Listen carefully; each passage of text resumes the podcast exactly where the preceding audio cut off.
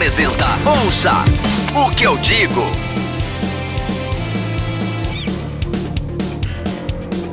Meninos e meninas, moças, rapazes, senhoras e senhores, tá começando mais um Ouça o que eu digo. Eu sou o Ed. Eu sou o João Pereira. E eu sou o Lucas. Eu tenho a ligeira impressão que eu tenho que mudar essa abertura, cara. Já tem bastante tempo que a gente tá fazendo a mesma abertura. Com eu acho que eu preciso mudar. Eu vou pensar numa, numa, numa abertura melhor para a própria. Essa é a tradição, né? É, preocupa não. O Fernando Vanucci, que Deus o tenha, passou assim toda a vida de carreira falando alô você, então tá tudo de boa. É, inclusive, né, que Deus o tenha mesmo, uma grande perda, né, para comunicação, para o jornalismo, enfim. Sim, pra caramba. Né, pô, o cara era foda pra caramba. É, enfim, a gente está aqui para falar de música e hoje com uma puta responsa, né, velho? Pegamos uma sequência de, né, de duas discografias que eu vou te contar um negócio, viu? Falamos do Michael da última vez e agora a gente vai falar do John Lennon. Verdade. Cara, e eu gosto desses dos podcasts de discografia, viu? Eu gosto pra caramba também, mas é é pesado, né, cara? Os nomes são pesados, né? O John Lennon é para muita gente, o maior artista da história, né? Os Beatles, a maior banda da história. O, assim como o Michael também, para muita gente, é o maior artista da história. Então a gente está pegando uma série, uma empreitada pesada aí nos últimos tempos, mas é, nunca foi desafio para a gente, né? A gente sempre tira de letra e faz da melhor forma possível. aí. Se mas, você está dizendo, então vamos lá, né? Se eu falei tá certo e se discordar tá errado. Isso aí assim, a do John Lennon, ao contrário da do, do Michael, que a gente fez assim, simplesmente pela relevância do Michael, né? O John Lennon, porque ele tá complet... ele a morte dele está completando 40 anos, né? E foi uma morte trágica e extremamente inusitada, né, na música, na, na cultura pop em geral, né? O, é. A forma que o John Lennon morreu, assim, é um negócio muito simbólico até hoje, né? Tem muita gente que ainda se lembra disso com uma comoção muito grande por causa, enfim, é, toda morte é trágica, mas a dele foi um negócio meio absurdo, assim, se for parar para pensar. É, até, assim, uma curiosidade ruim, né? Mas ele deu uma entrevista poucos dias antes e Aliás, eu, tô eu não lembro agora se foi uma entrevista que ele deu poucos dias antes ou foi alguns meses, enfim, mas ele deu uma entrevista e perguntado assim por que, que ele morava em Nova York e tal. Ele caminhava pelas ruas tranquilamente e ele falou que o motivo é que ele podia andar numa boa, que quem parava ele era numa boa, às vezes pedindo autógrafo, ou só para trocar uma ideia, e que ele achava isso muito gostoso, essa convivência que ele tinha com a galera de lá. E aí, pouco tempo depois, aconteceu o que aconteceu. Isso é muito foda, porque tem uma, tem uma história, né? Tem histórias do, do, do, da música, né? Que fala que o Bob Dylan é exatamente desse jeito, né?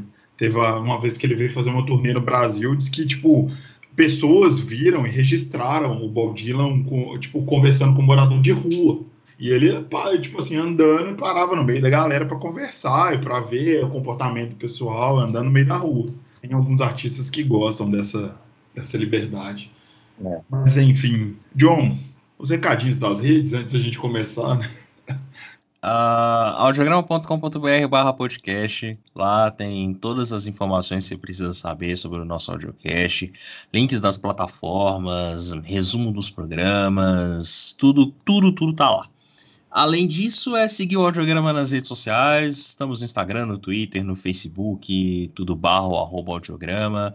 É, seguir o nosso perfil oficial no Spotify com playlists exclusivas também, por último, mas não menos importante, dá uma ajudinha pro audiograma lá no Apoia-se, apoia.se barra audiograma. A partir de dois reais por mês você já consegue colaborar com o site e manter o projeto funcionando. Exatamente. Colabora com a gente, galera. Ouça o que eu digo. Lucas, é... a pauta foi sugestão sua, correto? Sim. Uma excelente pauta, meus parabéns mas assim, com grandes poderes vem grandes responsabilidades, né? Então, é, a gente tem que. Eu, eu, eu, posso dizer, né? Eu posso começar falando que a gente vai falar do John Lennon e para. Eu acho que ninguém que está ouvindo vai, vai ter alguma dúvida ou não vai saber quem é o John Lennon, mas é o líder dos Beatles, né? O vocalista, enfim, é uma das maiores figuras da história da cultura pop, um para muita gente é o maior artista do mundo, né? E, e, não diga que não, porque eu garanto para você que tem muito fã de, de Beatles e tem muitos fãs do John Lennon que, que consideram ele uma artista da história. E eu não tiro a razão dessas pessoas, porque é um cara muito grande. Só que hoje a gente está aqui para contar uma história que talvez o grande público não conheça tanto. Com exceção de Imagine, que acho que. Não vou dizer o mundo, não, mas acho que pelo menos a Via Láctea inteira conhece tem muita gente que não sabe que o, que o John teve uma carreira uma carreira sólida, uma carreira até extensa, né? Uma carreira solo até extensa e que rendeu bons frutos, boas parcerias, boas músicas. Enfim, a gente está aqui para falar disso. Então, John Lennon foi quem formou os Beatles, né? Antes dos Beatles, é, a banda tinha o nome The Quarrymen, e aí ele conheceu o Paul, junto do Paul veio o George, né, que o Paul já conhecia, e algum tempo depois veio o Ringo. E então assim, John Lennon foi quem formou a banda. No início dá para dizer que ele realmente era um líder e o Paul estava assim, era como um vice-líder, vamos dizer assim, né? E o George e o Ringo um pouco abaixo, né, na, na questão até musical da banda, né? Porque não não compunham, enfim, é, banda é meio que uma hierarquia também, né? É. Gente... É. Com o passar dos anos, o George acabou ficando tão grande quanto eles. É, até acho que isso foi um dos motivos para a separação também. Não para a separação, mas foi algo que ajudou no desgaste da banda. Porque o George não tinha o mesmo espaço, assim, o espaço que ele merecia, né? E assim, é, uma lenda que rola com o John Lennon, né, sobre a separação dos Beatles é que o motivo foi a Yoko, não teve nada disso. Quando a Yoko chegou, eles já não estavam tão bem. Eu acho que o início do fim, né, dá para dizer que foi com a morte do empresário deles, né, o Brian. Eu acho que isso começou a atrapalhar muito. O John Lennon até fala que quando o Brian morreu, ele falou: "Não, eu percebi que a gente estava muito fodido. Eles tiveram que tomar mais conta, né, do, dos negócios da banda e ninguém queria fazer isso. Enfim, os Beatles acabaram e todos tiveram carreiras solo muito boas. Todos se deram muito bem e é um pouco do que a gente vai contar agora, né? Um Inclusive, pouco da carreira. né? Que, que era o Beatle, para muita gente, o Beatle mais defenestrado ali, né? Ele não teve a mesma relevância em composições. Né? O John e o Paul sempre comandaram isso, e o George, pelo menos para mim, é no Abbey Road, que foi o último álbum gravado, não o último lançado, né? O Larry B foi o último lançado, mas o último gravado foi o Abbey Road. Uhum. Para mim, ele foi o grande Beatle daquele disco, né? Ele gravou Something, que até o John, né, considera a melhor música do disco, e gravou Here Comes the Sun, que é a minha música favorita dos Beatles. Sério? Sim. Não só dos Beatles, da vida, né? Eu sou doido com essa música. Não, por ser um bitomaníaco, eu acho uma música bem é, comercial para ser uma música favorita de um bitomaníaco, né? Não, não, cara, eu acho ela muito bonita. Mas ela é muito bonita mesmo, assim. Fato é que o George ficou tão grande quanto eles, já no final da carreira, as composições muito fodas também, não tinham o mesmo espaço. E a gente vai até comentar um pouco também, né? Acaba que a gente vai ter que falar um pouco da de carreira solo dele, do Paul, do Ringo também. E o John também lançou três discos que a gente não vai comentar muito aqui hoje, né? Que são Quaioko, são realmente são discos muito fracos, uma coisa totalmente experimental. Nem são tanto assim músicas, né, composições, são os barulhos meio estranhos que vão sendo juntados ali. Mas aí hoje a gente vai tratar mais da discografia pós-Beatles e até a morte dele, né, do Plastic Ono Band até o Double Fantasy. Maravilhoso. Uma bela discografia, curta, inclusive, né? É, também não teve muito tempo, né? Pra... É. Foram só 10 anos, né? Felizmente. Porque os Beatles terminam em 70, né? E ele morre em 1980. Mas achei legal que você gostou, Ed. Você não é um cara tão fã dos Beatles, né? Cara, nunca fui. Eu até me, eu até me culpei bastante tempo na minha vida por, por não gostar tanto de Beatles, sabe? Porque eu gosto tanto de música, vocês estão cansados de saber disso. Acho que é por isso que o podcast existe, em, em partes, assim, a nossa amizade começou por isso, mas eu nunca fui fã de Beatles. Beatles nunca foi uma banda que me pegou, sabe? Eu já tentei ouvir várias vezes, em vários momentos, vários momentos da banda também, em vários momentos diferentes da minha vida, e a banda nunca me pegou de jeito nenhum. E eu gostei bastante da discografia do John Lennon, que eu desconhecia quase que totalmente, né? Porque eu conhecia os hits e tal, mas a discografia completa, assim, eu não conhecia, não. Achei bem legal, bem legal mesmo. Então, vamos começar? Vamos, vamos começar. Cara, eu quero que você resuma rapidinho para mim, se você puder, como que chegou, como, como que começou a relação é, John e Yoko. Não, não relação amorosa, mas assim, por que que o John trouxe a Yoko para o campo musical, se ela era uma artista visual, né? Ela era uma artista plástica. Eu sei ali que em um determinado momento ela teve até uma ligação com o Andy Warhol e tal. Ela tinha uma expoência na arte estadunidense ali durante um, um período. Por que que o John resolveu que ela te, teria que ser a parceira dele de tanto tempo assim musical? Olha, se eu lembro bem, porque essa história é contada numa biografia dele que é muito boa, uma do Philip Norman. É, assim, vou contar só rapidinho. Eles se conheceram, você falou que ela era artista, né? em uhum. uma exposição da própria Yoko. E ela fala que o John Lennon estava bem doidão na época, no dia, né? Aliás. Enfim, eles foram tendo contato, o contato foi aumentando, aquela coisa. E aí, na primeira noite que eles ficaram, uhum. o John Lennon chamou ela para ir para casa dele e tal, ela foi. Antes deles ficarem de fato, ele mostrou para ela algumas fitas que ele tinha de ideias que viraram esses discos. E ela gostou e ele acho que ele falou alguma coisa assim, é, vai dar certo, porque você é uma artista e eu sou rico. E começou assim a ideia. Ele já tinha algum esboço assim de, de projeto solo, né? Nessa época os Beatles ainda estavam juntos. E ela topou. Eu acho que ele queria fazer alguma coisa muito experimental mesmo e falou: "Olha, eu quero que você faça comigo". Acho que foi uma coisa bem da cabeça dele mesmo. É. Foi mais ideia dele do que da Yoko, inclusive. Entendi, entendi.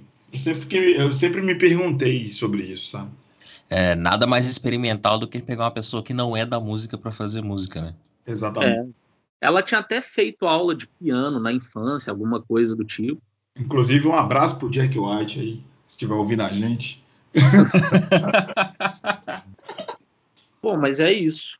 Aí eles começaram, e até que nesse primeiro disco que a gente vai falar, não tem tanto a influência dela, né? Não, não, esse disco não. E até assim, tem uma coisa que eles lançaram na mesma época os discos, eu não lembro como que é a capa de cada um. Eu acho que no do John Lennon, ele tá deitado no colo da Yoko, embaixo de uma árvore assim, e o da Yoko é o contrário. Ela deitada no colo do John Lennon embaixo da mesma árvore. É a mesma foto, só muda isso. Certo. Então eu acho que por isso que ela não participou muito do dele, né? Porque ela teve o disco dela. Quem produziu foi ele? O disco dela? Não, eu acho que foi o Phil Spector também. É, a gente vai chegar nele daqui a pouco. Acho, acho. Eu não... Ah, porque eu nunca nem escutei o disco inteiro, ele é muito ruim, cara. A gente tem um encarregado de, de, de vasculhar a Deep Web, daqui a pouco chega a informação. É. Não, eu até tentei escutar o disco essa semana para poder falar, mas assim, eu escutei a primeira música horrível. A segunda tava bem ruim também, eu vi que durava nove minutos, aí eu parei por lá mesmo e Sim. Queria só falar uma coisa. Minha ressalva com a Yoko é só na parte musical. A história de vida dela e tal, eu não tenho nada contra. Não, e até claro, acho claro. legal o casal. Assim, o John Lennon casar com uma mulher que fugia de tudo quanto era padrão, né? Inclusive é interessantíssimo você ter falado disso, porque a gente vai a gente vai descer duras críticas, tecer duras críticas a Yoko aqui, mas é, é estritamente a música, Fraga. Tipo assim, principalmente o vocal, essa coisa toda. Porque a Yoko foi uma, uma puta mulher, uma baita companheira pro cara, é o amor da vida dele. Ela também, é, fora do relacionamento, foi uma grande pessoa, né? Fugiu de várias é. coisas, enfim. É, não, eu acho a Yoko, a figura dela até legal. É só na música mesmo que não dá. É. Só, só para contextualizar, o Plastic Ono Band da Yoko Ono foi produzido por ela ao lado do John Lennon. E tem o Ringo tocando bateria em alguma das músicas e o John sendo o guitarrista principal. É, eu acho que a banda foi a mesma. Acho que é o Klaus Burman no baixo. Isso. Enfim, vamos falar do disco do John então, o Plastic Ono Band? Vambora. Bom, para falar desse disco, a gente precisa falar um pouco da vida do John Lennon desde a infância, porque o grande trauma da vida dele foi a morte da mãe. E assim, a mãe dele morreu, eu não lembro exatamente quantos anos ele tinha, devia ter, sei lá, uns 17 por aí, porque ele não foi criado pela mãe. O pai abandonou, né, a família, e aí ele não morava com a mãe, morava com a tia Mimi dele. Ele cresceu com ela, e aí numa época que ele estava tendo muito contato com a mãe de novo, ela faleceu num acidente. Esse era o grande trauma da vida dele, né? Principalmente a mãe, mas também com o pai, e sempre foi um cara muito complexado. E ele comentou uma vez em uma conversa com a Yoko que ele tinha um arrependimento de não ter transado com a mãe dele. E aí ela ficou assim perplexa com aquilo, né? Ela, ela já sabia de todos os complexos que ele tinha em relação à mãe, mas ela ficou perplexa com isso e falou: John, você precisa de terapia, cara. Isso não é normal. Essa relação que você tinha com sua mãe, isso era totalmente bizarro. E aí ele começa a fazer uma terapia com um cara, o nome dele era Arthur Janov.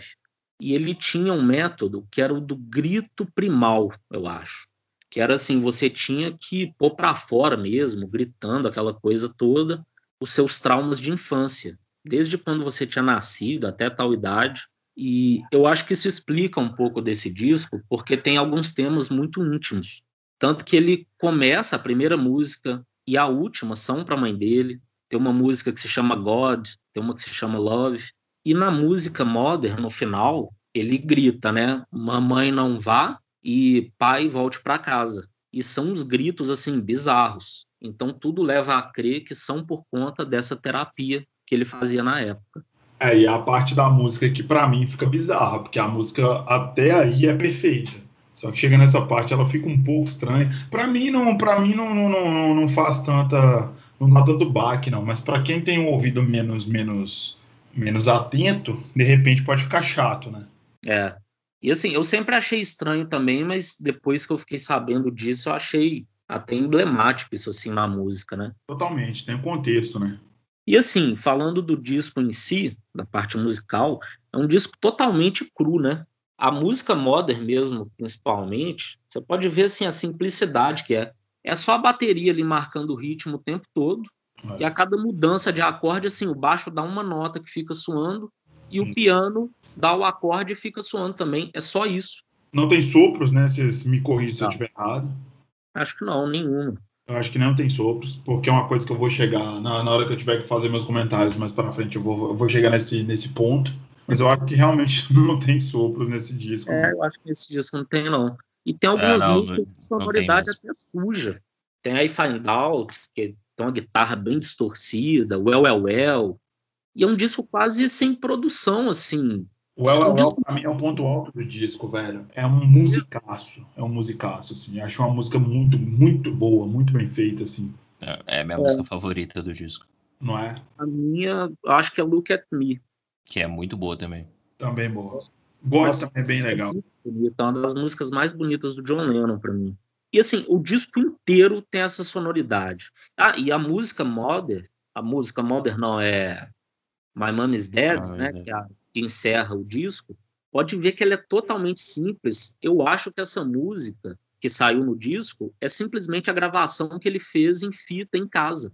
Pode ver que o som do violão é meio estridente, assim, é uma coisa bem crua mesmo. É meio artesanal, né? É. Bom, o que mais? Ringo toca bateria no disco, né? Klaus Wurman, que é um, um puta de um baixista. E, e, é basicamente esse power trio, assim, né?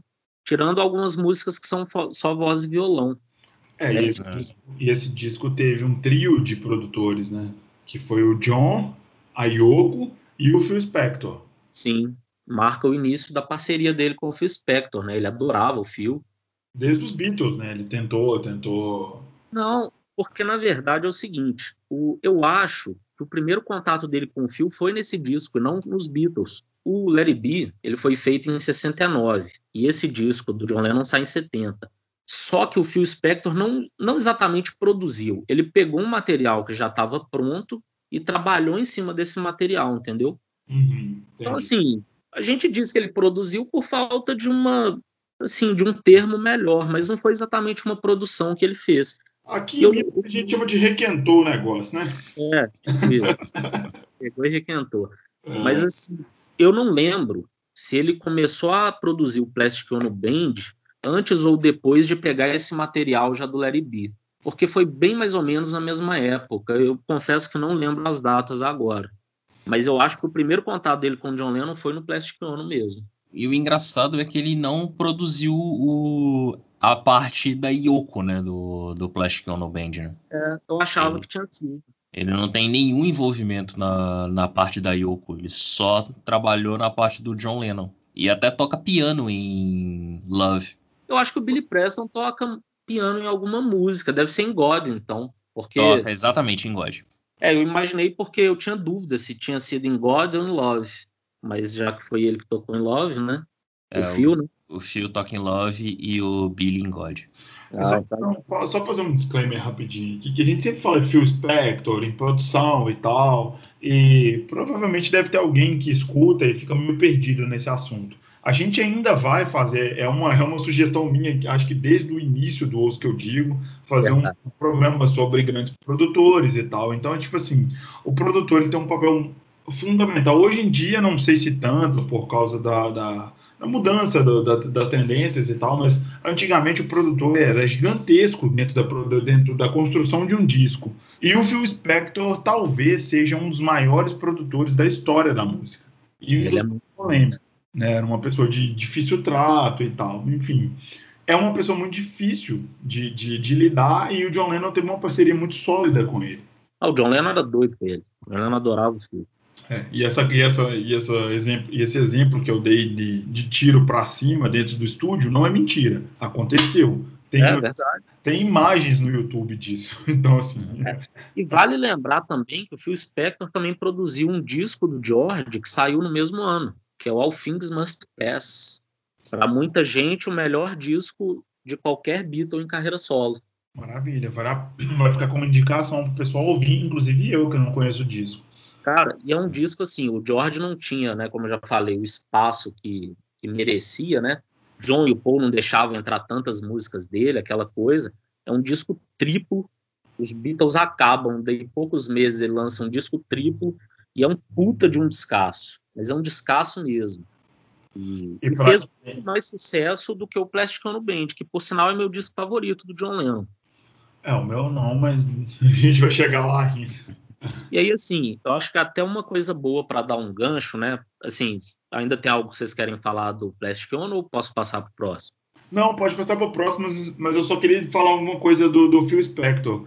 Se para muita gente ele foi o melhor produtor do, de, do né, do caso do, do, dos Beatles, ex-Beatles e tal, para muitos fãs do Ramones ele foi o cara que responsável pelo pior disco dos Ramones, né? É mesmo? é. Ele fez um disco com os Ramones, depois eu posso até procurar aqui, porque eu não me preparei para isso, mas eu tô... É o End of the Century, que saiu em 80.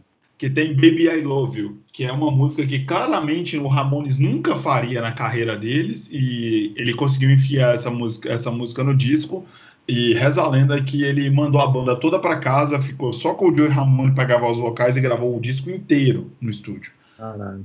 Enfim, ele era um cara meio, um pouco... É, histórias dele com a, com a Tina Turner também, que são bem complexas, mas enfim, é um assunto para um próximo programa.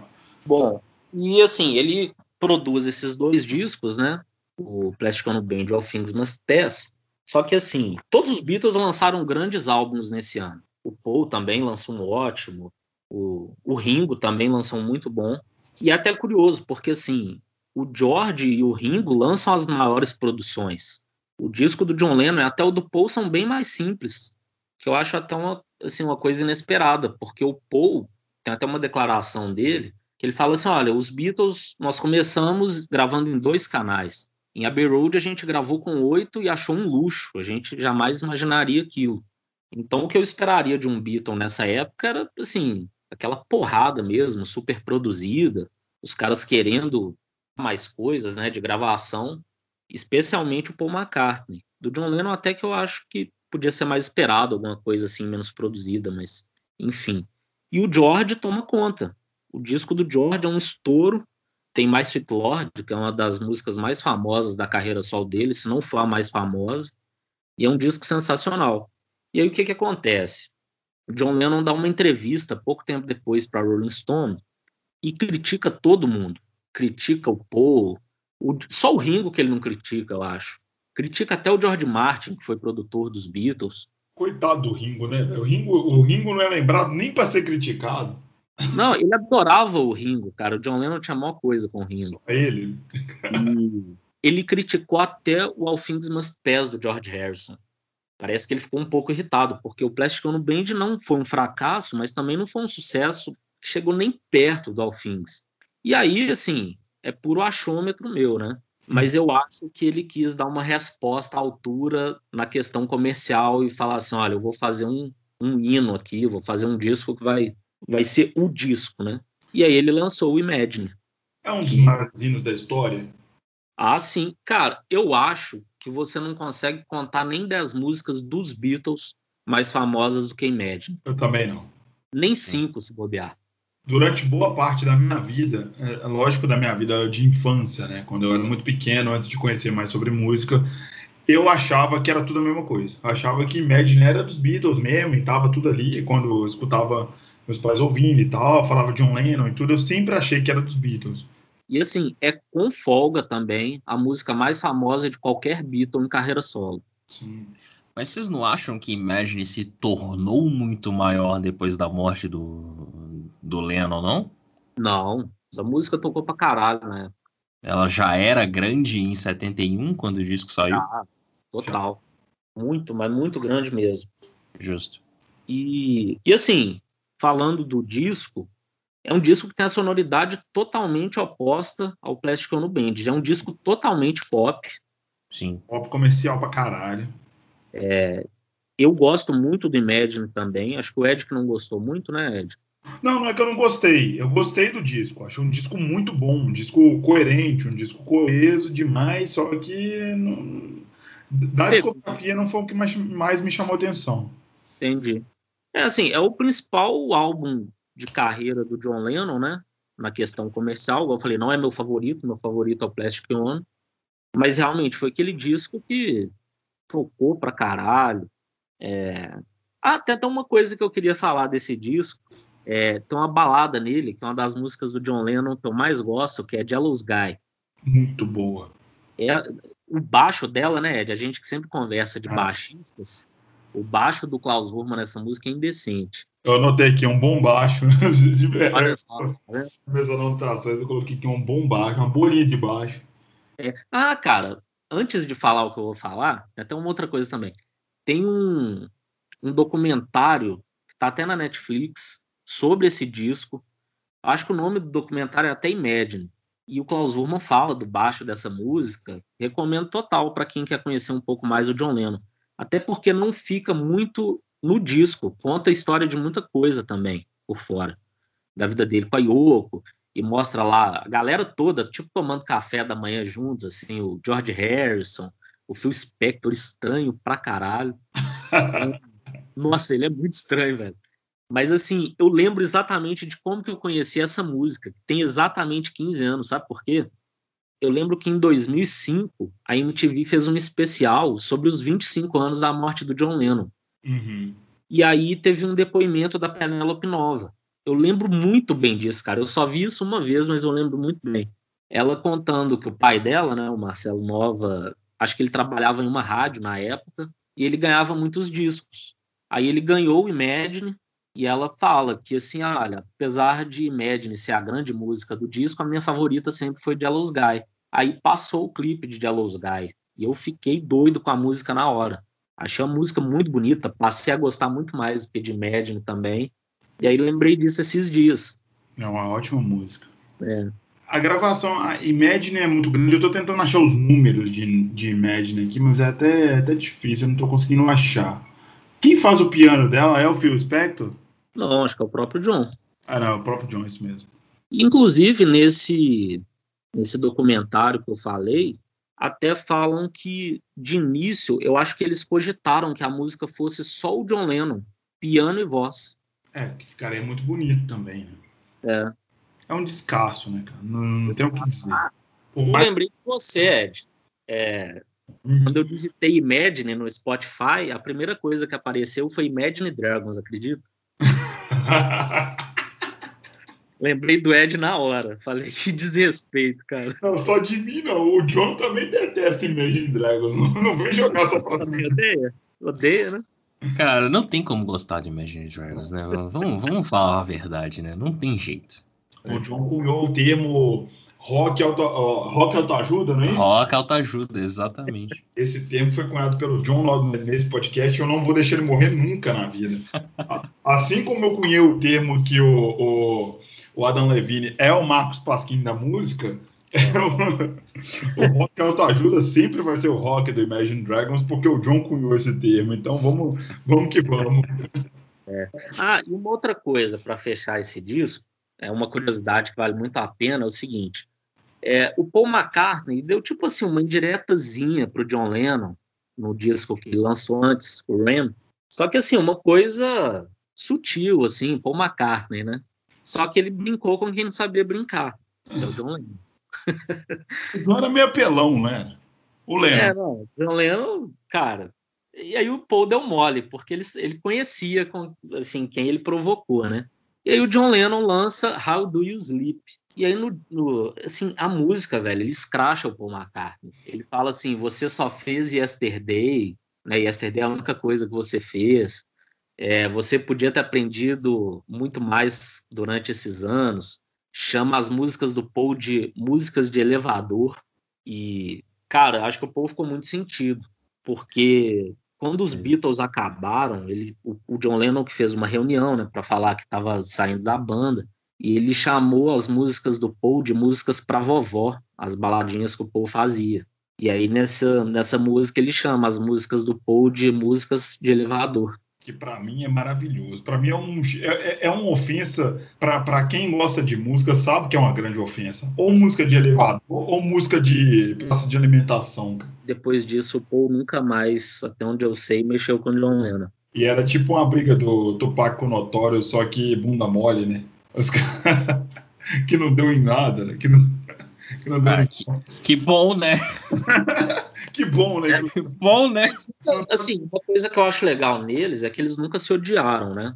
Tinha uma rivalidade, uma rivalidade criativa, assim, na época dos Beatles. Trocaram uma farpa ou outra ali, mas sempre se deram bem, assim, nunca se odiaram nem nada. Saudável. Os Beatles não têm, só antes de a gente passar para o próximo disco, os Beatles não têm uma história de a, a, banda acabou, obviamente, cada um seguiu carreira solo, mas não tem uma história trágica de fim de banda trágico, de que todo mundo saiu de, de brigado e tal, não, né?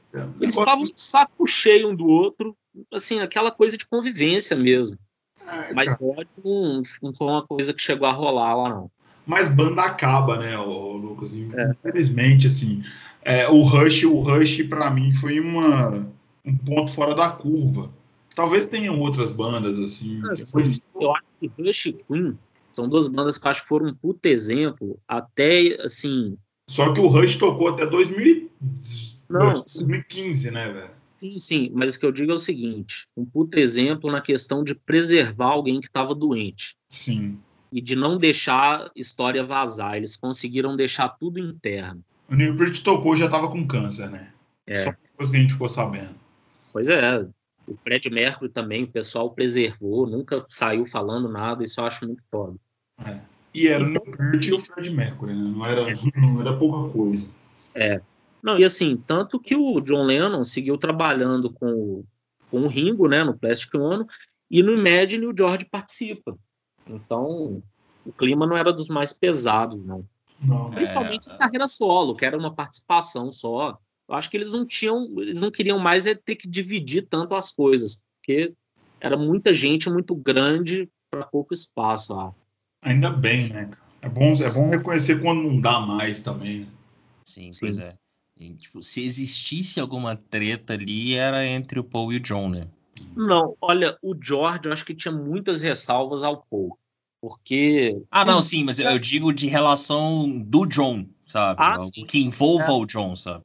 Em relação ao John, era mais com o Paul mesmo. Era mais com o Paul.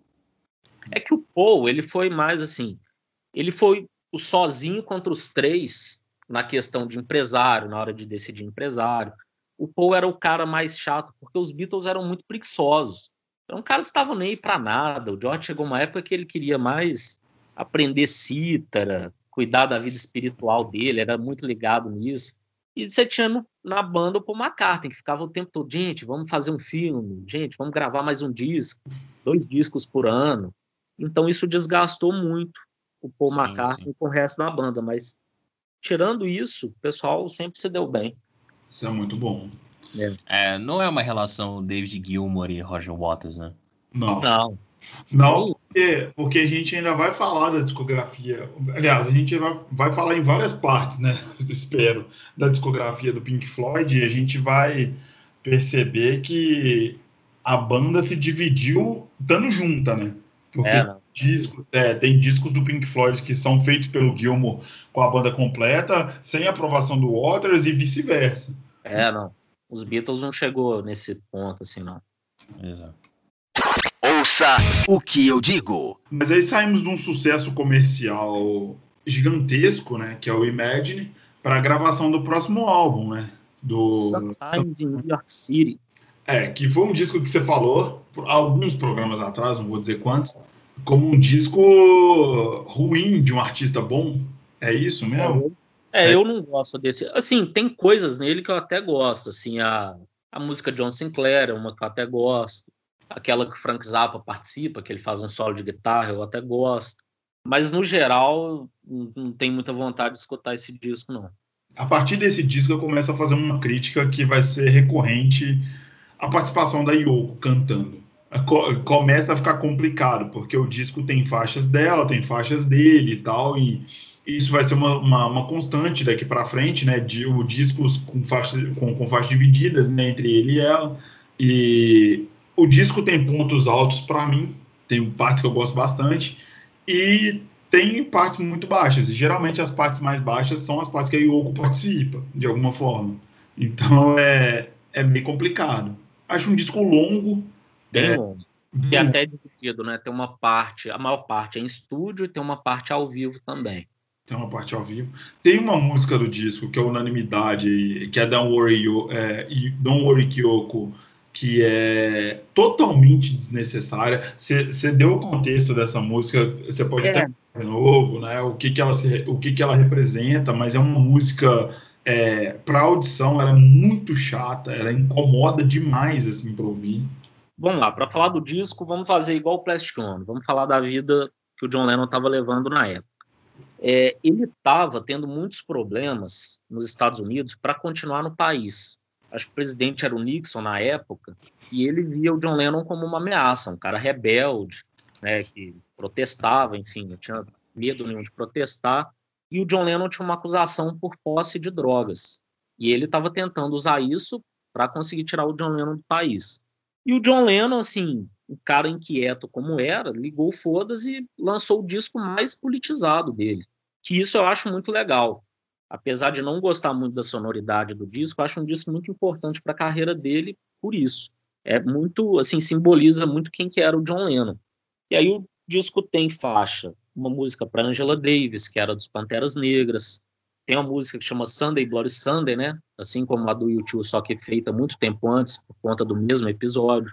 Tem uma música do John Sinclair, é porque ele ofereceu, acho que um cigarro de maconha para dois guardas, que eu acho que nem estavam uniformizados, né? Não estavam de farda e tal. Eu acho que ele nem sabia que eram guardas, agora eu não tenho certeza. Mas, assim, esse é um disco totalmente politizado, e essa música que você comentou, apesar de, assim, eu não conseguir escutar a música, foi uma música muito estranha, são 16 minutos da Yoko Ono gritando, berrando, chama Don't Worry Kyoko, essa música, Kyoko, né, é a filha da Yoko, que o marido anterior dela, o Anthony Cox, sequestrou. Então eu acho assim, não gosto da música, mas eu acho legal que a música exista. Porque... É, existe um contexto em torno da música, né? Então a gente respeita por isso. Mas é isso, é um disco que eu acho que tem uma sonoridade estranha. Ah, tem uma música que foi censurada por conta da palavra nigger. É a primeira música, Woman is the Nigger of the World, que é uma baita música, né? É. É uma baita música, é uma música ah, legal. Tá, não, não. É, eu falei é concordando com o título, não, não gosto da música, não. Você não gosta da música? Não. Assim, essa música é uma, mais assim, uma crítica ao machismo e tal, mas tem essa palavra nigger, né? É uma palavra... tabu, é, tabu estadunidense, né? Nigga, nigger e tal, é, é uma gíria é, que é pejorativa quando dita por brancos, né? Mas acho que os negros, os negros podem utilizar, uma coisa assim. Acho, acho que os negros, na verdade, se apropriaram disso e deram um novo significado para a palavra, mas na época em que a música foi lançada, ela era vista como um negativa por todos os lados. É, um exemplo, um exemplo disso é o Tarantino, né? Os diálogos do filme do, dos filmes do Tarantino muitas vezes tem a palavra nigga no meio. E ah, isso sim. deixa muita gente putaça de raiva. Sim. E assim, considerado um termo totalmente desrespeitoso, essa música foi censurada. Então, assim, é um disco totalmente politizado. Isso eu acho muito legal. Isso é muito legal, né? Parece um jornal, né? Essa, é, essa... é muito legal. É, essa, parece a capa do New York Times, né? Deve fazer uma, um jogo de, de imagem com isso, não é? é Bom, e o que você gostou no disco, velho? Você falou que achou que tem pontos altos, enfim. Cara, New York City é uma boa música. Sunday Bloody Sunday é lamentável. É, John Sinclair é uma boa música. Angela é uma música que, se não fosse é, o vocal da Yoko, ela tinha tudo para ser uma música legal também. É. Eu acho que se ela fosse só violão e voz, eu ia gostar dessa música. Uma coisa bem simples, assim. Justo, justo. E a música, e a música de abertura, que você falou que não gosta, eu acho a música bem legal. Eu acho, eu acho uma abertura empolgante de disco, assim. E você que é fã do Frank Zappa, você não curtiu aquele que participa, não? Acho que é Baby Please Don't Go. Cara, para ser sincero para você, eu não prestei tanta atenção quando eu deveria ter prestado, mas. É. Cara, tem uma parte. Ele grita Zappa nessa música. Eu sei que ele grita Zapa na, na, nessa parte e tal, eu até, eu até vi, mas não, não foi é. uma que me chamou tanta atenção assim, não. Entendi. É, eu até gosto. E até tem um registro dessa, desse momento no YouTube, porque essa música é da parte ao vivo, né? E aí tem um vídeo de qualidade horrível deles tocando. É, essa música foi retirada de algum de, de, do, do, disco durante um tempo, depois voltou. Teve uma treta com essa música, não teve? Ah, agora não confesso que não, não sei. É, eu até procurei, eu queria muito ver, porque Don't Worry Kyoko é ao vivo também. Procurei bastante, mas não achei. Era uma música que eu tinha curiosidade de verdade de ver o vídeo dela. Provavelmente eu não prestei tanta atenção nessa música porque ela vem logo depois de Don't Worry Kyoko. É, pode então, ser. É... eu já pulei assim, é porque é uma música realmente. É, o pessoal acha que é implicância, mas não é. É uma música muito cansativa. Eu, eu consegui escutar acho que uns 10 minutos dela, assim. Depois eu falei, meu Deus, não dá. Eu escutei toda. John, o John que tem uma história boa para contar dessa música, né, John? Eu tenho duas histórias boas para contar dessa música. A primeira é que Eric Clapton toca guitarra nessa música. Oh. e a segunda é que em uma das audições que eu estava fazendo do disco, minha mãe abriu a porta do quarto e me perguntou se eu estava espancando algum gato enquanto essa música tocava. E isso acho que resume bem o que eu tenho a dizer da música. E essa música é chacota em várias coisas. Tem um episódio de Family Guy que faz chacota dessa música. Essa música, ela é, ela é pouco quista por todo mundo. Não sei porquê. Ouçam. Ouçam. Mas, mas a história eu realmente achei interessante. Assim. Então, eu acho compreensível que a Yoko cara, ela tem que passar uma sensação de angústia mesmo, né? Sim, Porque... sim. A música faz todo sentido depois da história contada, sabe? Principalmente porque tinha sido recente isso. Sim. Esse disco está em 72, o sequestro da filha dela deve ter sido 70 ou 71. E a gente estava falando disso, talvez a arte seja isso, né? A, a, talvez a Yoko e o John tenham tentado trazer isso da, da arte é. geral para a música, né? Porque a arte muitas vezes ela não foi feita para ser entendida, ela foi é. feita para ser para despertar sensações, etc. E essa música realmente ela dá uma sensação muito desconfortável para mim, assim, se eu tivesse que, que dar uma, é. um adjetivo para essa música é desconforto, ela é desconfortável. É, até um pouco de angústia, assim, eu acho. Sim, é. bastante, bastante. É, e, assim, eu acho que é aquilo que a gente até conversou também no, no podcast do, de discos ruins de bandas boas, acho que eu falei isso do Metallica. Eu acho legal o artista que é inquieto, assim. Pode fazer uma coisa muito ruim, que quase ninguém gosta? Pode. Mas eu acho válido. Sim, cara, e é, e é uma outra pauta que, eu, que eu, eu, eu já falo dela desde o início dos que eu digo, que é artistas que são difíceis de, de, de ouvir, sabe? Dif, difíceis de entender, assim. Tem, tem vários artistas que são assim, sabe? Inquietos, que, que fazem coisas que muita gente acha absurda, mas que no, no, no fim das contas é uma coisa muito genial, enfim. É, o John a... Lennon era assim, cara. O John Lennon chegou assim, principalmente na carreira solo dele, ele cagou e andou para tudo que todo mundo estava pensando. Ele queria fazer, ele ia lá e fazia. Tinha, tinha muito erro. É igual ele falou com a Yoko: bom, você é artista e eu sou rico, vamos fazer. Exatamente. É, é, é, a coisa. Ele podia, né, fazer isso. Ele é. podia se dar o luxo de gravar o que quisesse, que ele continuaria sendo o John Lennon, um dos caras mais fodas do mundo, sabe, da música. Você ganha um, uma certa fala, aquela. Lembra do banco imobiliário que tinha aquela saída livre da prisão? É mais ou menos isso que você tem, sabe? Depois que você faz um puta sucesso com os Beatles, você pode fazer o que você quiser, sabe? Aí, aí foda-se, né? É, é, bem isso. E esse disco foi produzido mais uma vez por ele, pela Yoko e pelo Phil Spector, e teve várias participações especiais. Vocês já citaram o, o acho que as principais foram o Eric Clapton e o Frank Zappa. Aí teve George Harrison, o Keith Moon também participou em algum momento do disco. Ah, e o, o Eric Clapton, que é um parceiro antigo do John Lennon, assim, porque, bom, primeiro o Eric Clapton participou dos Beatles, né, em While My Guitar Gently Weeps, música do George, que é uma das melhores dos Beatles também, ele que toca guitarra solo, e tem um show que eu até mandei lá no grupo, não lembro se foi hoje ou ontem, mas é um registro, acho que de 69, que já é com o Eric Clapton tocando guitarra junto com o John. Maravilhoso, maravilhoso. Grande Eric Clapton. Grande Eric Clapton. Ser... Se não tivesse uma discografia tão extensa, eu falaria pra gente gravar um programa. É, que vai ser realmente o segundo maior guitarrista da história. Ele pode fazer o que quiser. Sim. Bom, depois de, de Summertime in New York City, um pouco mais polêmico, vem o disco que, pelas minhas audições, foi o meu disco favorito, que é o Mind Games. Olha só. Engraçado, cara, assim, como que é gosto, né? Já é um disco que eu não sou tão fã.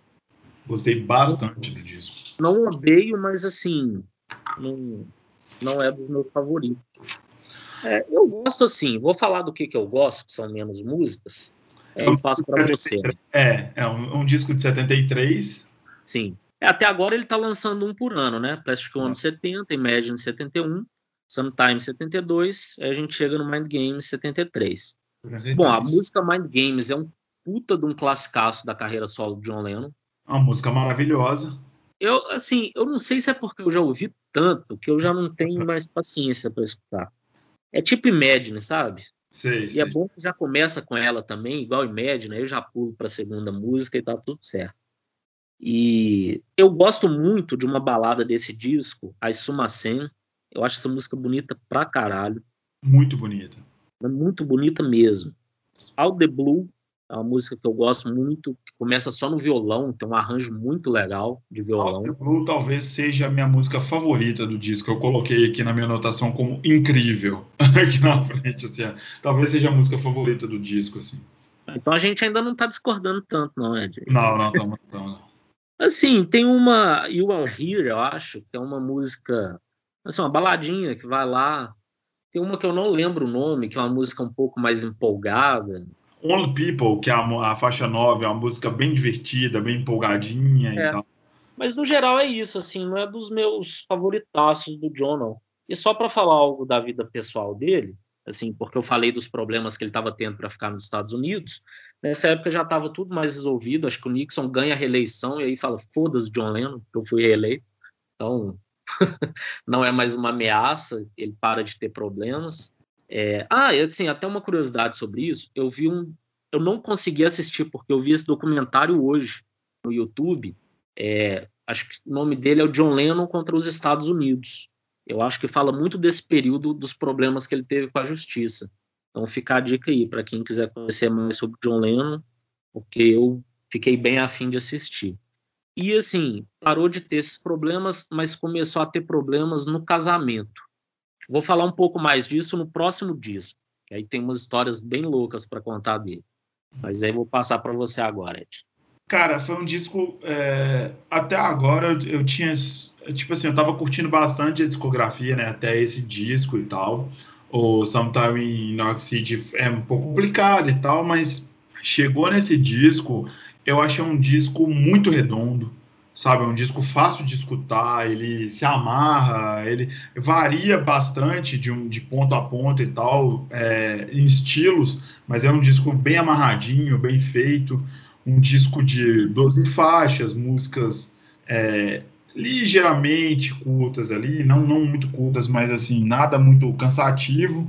A música Mad Games, como você falou, é um grande clássico. Eu gosto bastante da, da, da segunda música, que é Fingas. Tem uma pegada meio country zona, aquele country meio Tex, sabe? Aquele negócio meio, uhum. meio, meio velho oeste. É, ele tem uma música meio country, assim, que eu gosto demais no Imagine, que é Cripple Inside. Adoro essa música. É, é, muito boa, é muito boa. Só que eu prefiro é, é, Ty Gas porque ela, é, ela já é assumidamente country mesmo, assim. Ah. E, ela vem, e ela vem de supetão, sabe? Você pega Mad Games, que é um estilo, e ela já, pô, de uma vez, assim, já é uma porrada como segunda faixa. É, a quarta faixa também, que é One Day, eu gosto bastante. Tem alguma... Ela que eu não gosto, ela tem uns vocais assim de fundo que eu acho horríveis. É exatamente isso, ô, ô Lucas. Esse tipo de música geralmente não me pega, mas essa, essa faixa me pegou. Eu não sei porquê. Olha só. Ela, tava, ela, ela, era inesperada no disco, sabe? Ela veio, ela veio, o disco veio num fluxo, chegou nela, me pegou. Eu não sei. É gosto, né? E que a gente imaginar que eu ia criticar o John Lennon e você defender, velho. Justamente. Eu anotei, eu anotei All the Blue, que já é um, um consenso nosso. E a nona faixa também, que é One People, eu achei bem divertida. E a décima primeira faixa, que é You Are Here, eu achei bem legal também, gostei bastante. Realmente é um disco bem legal, bem, bem fácil de ouvir, bem gostoso.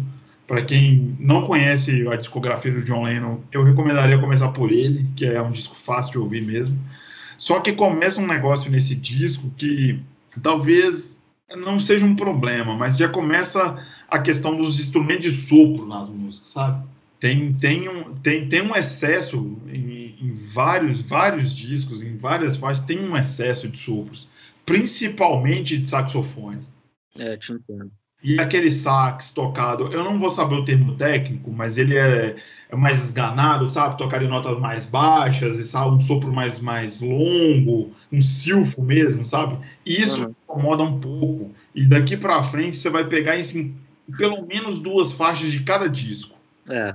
É, a ideia, do, a ideia do, do, do, do que eu digo não é termo técnico nem nada disso e tal, mas é interessante falar porque eu acho que instrumento de sopro, quando ele está mal colocado na música, ele fica, para quem tem um ouvido um pouco mais desatento, um pouco menos treinado, ele fica chato.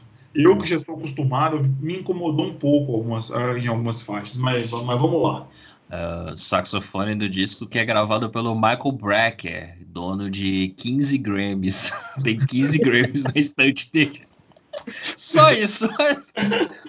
mas, mas entendo seu ponto. Até, né, sei lá, não casa muito, né? Às vezes parece é. desconexo do disco, sabe? Eu tô falando o Ed, que não faz porra nenhuma da vida, tá criticando um cara que tem 15 Grammys, né? Beleza. não, quero, não quero que pareça isso, gente. É bem tocado o sax, né? Fazendo minha culpa aqui agora. É, é, assim. Cara, eu só acho que não combina tanto, assim. É, eu acho que não casa com o disco, velho. Não orna o disco. Porque eu não sou tão fã do disco, então já é até mais complicado falar, mas. Outra coisa, para não falar só do sopro tem partes que entra um piano também que não faz sentido, sabe? Aquele ah, pianinho, o pianinho meio rockabilly, sabe? Aquele pianinho anos ah. 40, 50, que algumas faixas entra esse piano, aquele piano repetitivo em nota baixa, ele bem agudo, que também não casa com o disco. Então, assim, tem coisas no disco que me incomodam nesse sentido, sabe? Mas é um ótimo disco, talvez seja, talvez não, é o disco que mais me chamou atenção da carreira solo do John Lennon. E fez sucesso, porque a música Mind Games é um, um baita clássico deles. Baita Não sei se o disco, assim, se é um dos que o pessoal mais gosta, mas pelo menos a música entrou para as coletâneas dele. Mind Games foi o único single do disco, inclusive, né? O é. único trabalho, assim, a única música que teve esse propósito comercial no primeiro álbum que foi produzido 100% pelo John Lennon. Né? Não, Mind Games teve a participação do Phil, não? Não, Mind Games não tem o Phil Spector. O, o próximo que a gente vai entrar, eu sei que foi tudo pelo John Lennon. De... Bom, beleza, vamos, vamos seguir. Bom, próximo, Walls and Breeds, que é um disco que eu gosto demais. E assim, eu falei que no disco anterior, a vida, ele e a Yoko já não estavam. Assim, eles não estavam brigando muito, o lance não era esse.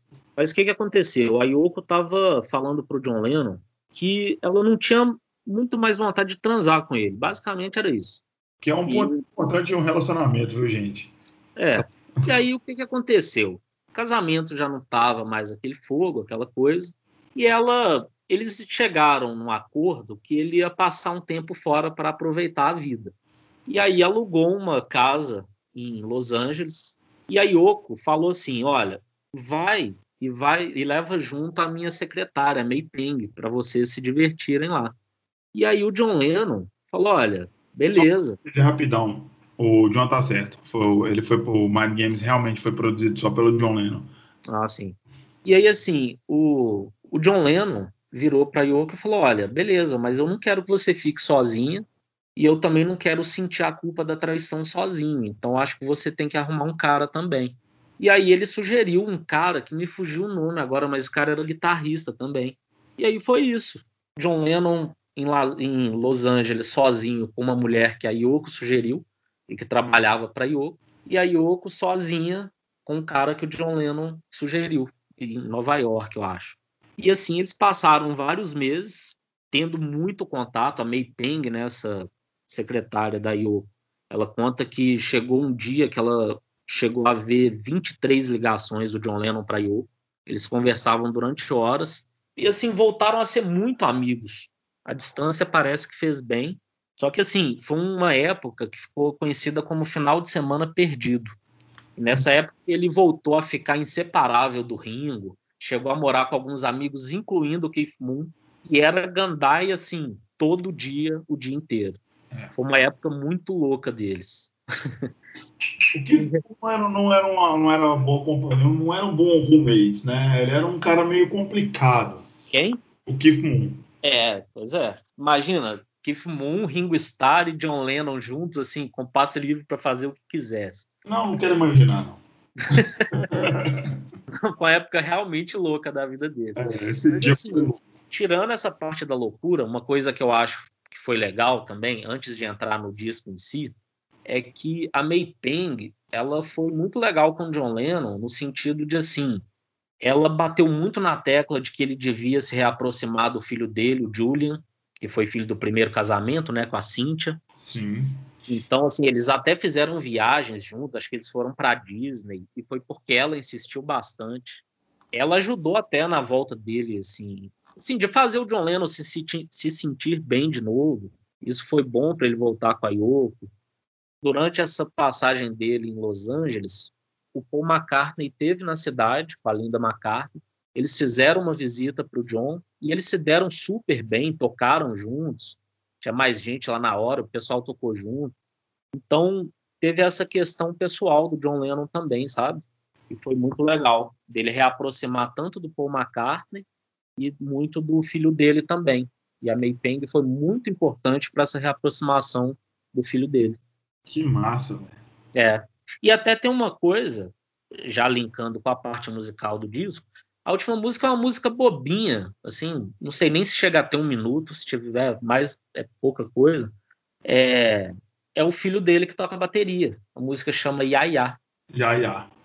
Um minuto e nove segundos. É, é o filho dele. Pode ver que o som da bateria é até meio cruzão, assim, também. E o filho dele devia ter 10, 11 anos na época. O filho dele era bem novo, então teve essa coisa legal. E, essa, e esse disco tem muita música legal, cara. Muito. Cara, eu adoro esse disco. A nona faixa, que é Steel and Glass, é uma boa música. Gostei bastante. A é, Scared, né, que é a sexta música, é uma música bem potente, bem forte. Eu gostei muito também. A quarta faixa, que é É, What You Go, que é muito boa também. Nossa, ela é muito boa. É muito boa. Ela é um dance, ela não empolga muito no início, não, mas ela tem, tem uma pegada meio dance music ali, um negócio, ela depois ela ganha um corpo ali, ela fica legal. É. Eu É. gosto muito de Going Down Love, a primeira. Boa também, muito boa. Coloquei aqui uma baita linha de baixo, uma baita linha de baixo, ela tem, uma, tem, um, tem uma, um baixo bem robusto. A, uma- a terceira faixa, que é Old Dirt Road, que eu gostei bastante também. Bonita, né, cara? É uma balada muito bonita. Bless You também é uma balada que eu gosto muito. Uma música mais lentinha, né? Que ele fez pra Yoko, inclusive. Isso, isso. E te- esse disco tem dois clássicos, assim, mais da carreira dele. Nine Dream e Whatever Gets You Through the Night, que rendeu uma aposta com o Elton John. Aposta O de Elton John participou dessa, da gravação dessa música, eu acho que em backing vocal, talvez. Agora eu não lembro.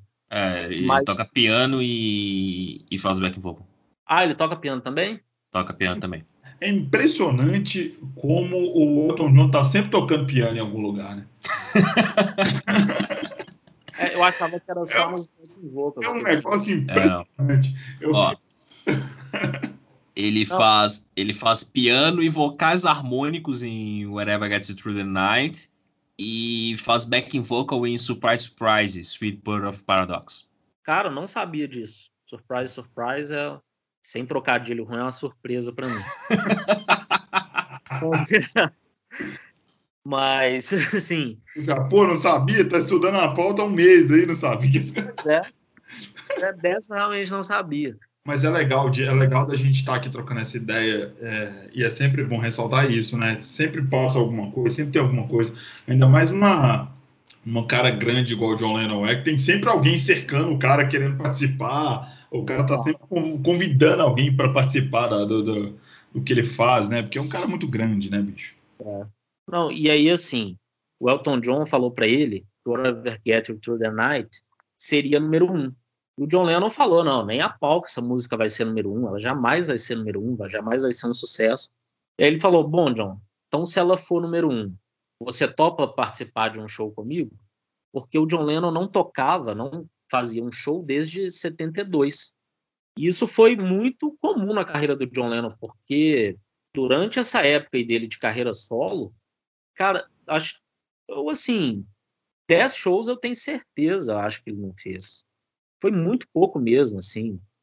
E aí aconteceu da, da música chegar número um e ele teve que pagar, né? Eu acho que o show foi em Nova York, inclusive, e a Yoko foi escondida, né? Eles estavam já, assim, eles estavam muito amigos, eles contavam dos casos um para o outro, ficavam horas no telefone, e às vezes ele pedia para voltar para ela, ela falava: Não, John, você ainda não está pronto, ainda tem que esperar mais um pouco. E aí ele foi tocar. Parece que o John Lennon. Eles Teve eram a- namorados nessa época. É, pois é.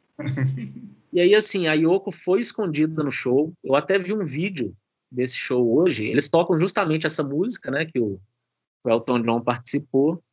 E tem no YouTube. É legal, cara. A Yoko tá, assim, admirada de ver ele. É um vídeo até legal, assim, de ver. A qualidade do vídeo que não é tão boa. Mas aí até conta no livro do John Lennon que eu falei que ela foi com o cara que ela tava ficando. O John Lennon tava com a May Peng. E aí depois do show ela foi lá ver o John Lennon e eles assim começaram a conversar de mãos dadas. E a partir de então foi que eles voltaram a ficar juntos. Esse dia foi bem importante para isso. Massa. É, e Ah. ela. E assim, só, só mais uma coisa, eu acho que ela queria assim, ficar escondida porque ela não queria que o John Lennon ficasse nervoso com a presença dela. E mesmo sem saber da presença dela, o John Lennon estava nervoso pra caralho depois de dois anos sem tocar em público. Imagina se tivesse visto ela, então. Cara, e é foda porque, tipo assim, você falar disso é bem simbólico, porque gostando ou não da Yoko, acho que é o maior casal da história da música, né? Talvez um dos maiores. Sim. A Ike e Tina Turner, apesar. Não, não, não, não, pera aí, não, ca- calma, não, não, não. Não, Ah. não, não cabe, não cabe citar a Tina Turner aqui, velho. Não cabe. É, não, não tem mesmo, tá? Não dá, cara, não dá, não dá. Tá, desculpa. Pode cortar essa parte. Mas musicalmente eles fizeram muita coisa grande juntos, né? Não, ok, mas, né, tem todo um contexto ali por trás que é foda, né, mano? É, não conta essa parte. Não dá, velho, não dá. No caso do John Lennon com a, com a Yoko, não teve nada disso, né, cara? Foi sempre uma coisa muito recíproca, né? Não, sim, e me fala aí, do caso dos dois, sempre teve uma. Sempre teve conversa, né, entre os dois ali. É. Acho que a, a- até mesmo pela personalidade da Yoko e tal, acho que não. Me fala. É, era, um, era um casal que sabia se dar bem ali, sabia entender as situações, por mais que algumas decisões sejam bem questionáveis, tipo, ah, estamos mal numa relação, então vai para outra ponta do país com a minha secretária e faz o que você quiser lá e foda-se, sabe? Sei lá, eu não tenho maturidade para fazer essas coisas, sabe? Não tem. Mas, pô, isso mostra o quanto os dois conseguiam lidar ali bem um com o outro e tal. Não, e o John Lennon ainda sugeriu que ela também ficasse com o cara, né? velho? Pois é, sabe? É. Tipo, tem coisas ali que você. Cada um com uma pessoa não vê o que, que dá depois. Isso aí é, também não tenho maturidade pra isso, não. Isso é muito coisa de artista, né, rapaz? É, É, tipo, coisa de pessoas que sabem se entender bem ali, sabe? Que- Eu ia falar assim, eu não vou citar o Ike a Tina Turner, não. Eu vou citar, tipo, Courtney Love, Kurt, Kurt Cobain, sabe? Pô, mas você tá escolhendo uns casal também, né? Porra! Não, essa, era- essa, essa foi de zoeira. Mas, enfim, é... eu acho que é o casal mais emblemático, pelo menos. Assim, eu não lembro de nenhum. Quem, o Yoko, a Yoko e o John? É, Ah, com certeza. Com certeza. Sim, sim. Não, é por isso que é por isso que eu citei, né? Nesse sentido de ser emblemático, que eu citei o Ike e a Tina, mas é um relacionamento completamente diferente e tal, mas Sim. é, talvez no, no, no, no, populário, né, no imaginário popular, sejam os casais que o pessoal mais é, lembra na hora de falar de música, assim. assim, é. Porque, tipo assim, tem o, o, o Jack White e a Meg, mas eles, eles faziam questão de falar que eram irmãos até muito tempo, depois revelaram que não eram e tal. É, depois viram um casal emblemático também e fizeram um casal de duas, assim, não tô comparando com o John York, lógico, Ah, mas de dois nomes muito grandes é da Beyoncé e do Jay-Z.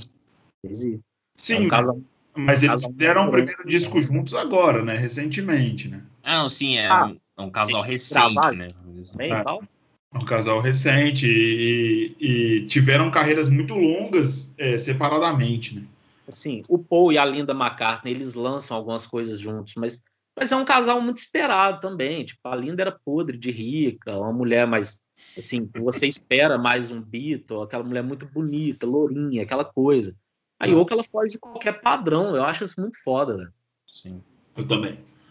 É, É. depois dessa, dessa, dessa coisa toda de poliamor e de distanciamento. Cara, só, Quero só pra fechar. Pode falar, desculpa, Não, John. só, só pra fechar essa, essa parte de Whatever Gets You Through the Night, a música tocada nesse show foi lançada depois numa edição bônus do disco que saiu em 2005. Olha que legal. Pois é, tem, tem um registro dela por aí, só que você não acha essa versão bônus nas plataformas de streaming pra ouvir, sabe? Ah, sim, é. Parece que o Ah, negócio tá restrito pra edição física mesmo. Ah, sim. É, eu vi no YouTube. Ah, E- sim, é. Pensando Mas- em plataformas tipo Spotify e tal, que Ah, é sim, é. responsabilidade dos artistas fazer o upload de sabe. conteúdo, sabe? É, nem sabia que isso tinha saído em disco. é, Lennon. saiu em, numa edição. Ah, tem uma coisa só, agora realmente para fechar esse disco, tem uma música instrumental que eu gosto demais nesse disco também. Então, eu, eu acho que a única música instrumental do John Lennon, tirando essas do início, que era aquele tanto de barulho, aqueles três discos lá que a gente não tá comentando. Não é barulho, é experimentalismo, velho. Ah, é, barulho, barulho chato. Mas esse disco acho que tem a única música instrumental do John Lennon, é uma música muito legal. Eu já gosto mais de falar da parte do poliamor, do amor livre, de todo mundo, de todo mundo. Eu acho esse negócio bonito.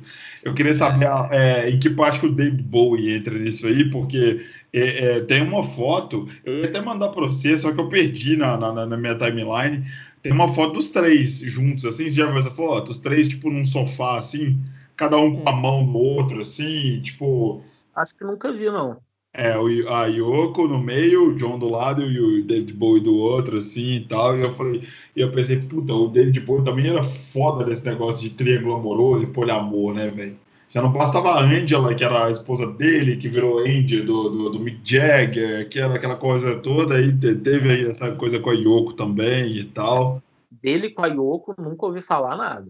Não, não tiveram, mas ele tava, ele tava ali nesse métier também, né? Ah, Essa coisa. Teve a foto e tal. Depois eu vou mandar pra vocês a foto. É fazia muito... parte da galera. Fazia, fazia. eu acho que o David Bowie deve ter pegado todo mundo e a gente não sabe. Com certeza. é, não, também não duvido. Se, se, ele tivesse a prática de anotar nomes que ele pegou em um caderno, sei lá o que, ele deve ter, deve ter uma enciclopédia guardada em algum lugar. Isso, Maior que a discografia dele. Maior que a discografia dele. Justamente. Não é. Justamente. Ouça o que eu digo. É, e eu tô falando disso também não à toa, né? Porque o Young Americans dele foi lançado em 75, né? Ele foi para os Estados Unidos. Ele saiu da, da fase do, do Zig Stardust, lançou um disco de covers, depois demitiu a banda toda, quis mudar de, de, de faceta e lançou, contratou uma banda americana e lançou Young Americans, que é um disco basicamente de soul. É um descasso. É um descasso. É um disco. Gosto desse disco pra caralho, velho. É um descasso, é um disco de soul. E nesse disco talvez tenha um dos maiores sucessos comerciais da carreira do David Bowie, que é a música Fame, que é uma parceria com o John Lennon. Pois é. É bem dessa época, né? Porque o Walls and Breeds é de 74. Isso, e a gente vai entrar no Rock and Roll, que é o disco de 75, justamente o ano que o Young Americans foi lançado. É. Então, vamos lá. O Rock and Roll é, ele foi feito mais ou menos na mesma época do Walls and Breeds, e eu até vi uma história curiosa esse, essa semana. Eu acho que o Phil Spector produziu, ou ia produzir, enfim. E aí o John Lennon queria terminar as faixas, só que o Phil Spector simplesmente sumiu. E ele tava com as fitas. e aí o John Lennon, eu acho que por isso que ele saiu um ano depois, porque se bobear, sairia no mesmo ano, né, do House and Breeds. Eu acho que isso ajudou bastante a, a demora para lançar o Rock and Roll, que é um disco só de covers, né, músicas que ele escutava, músicas que fizeram ele gostar de música, que os Beatles até faziam cover também na, no início, principalmente na época que eles estavam em Hamburgo também. O que, que vocês, o que, que você achou aí desse disco? Eu achei surpreendente, principalmente a parte que você me contou agora há pouco, que o disco era de cover. Esse povo que não lê pauta, né? Foda.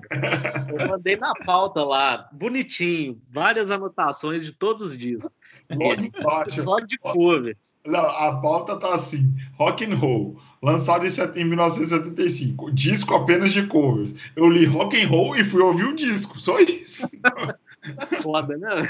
Você faz só três linhas de observações sobre o disco e a pessoa não lê, cara, é foda.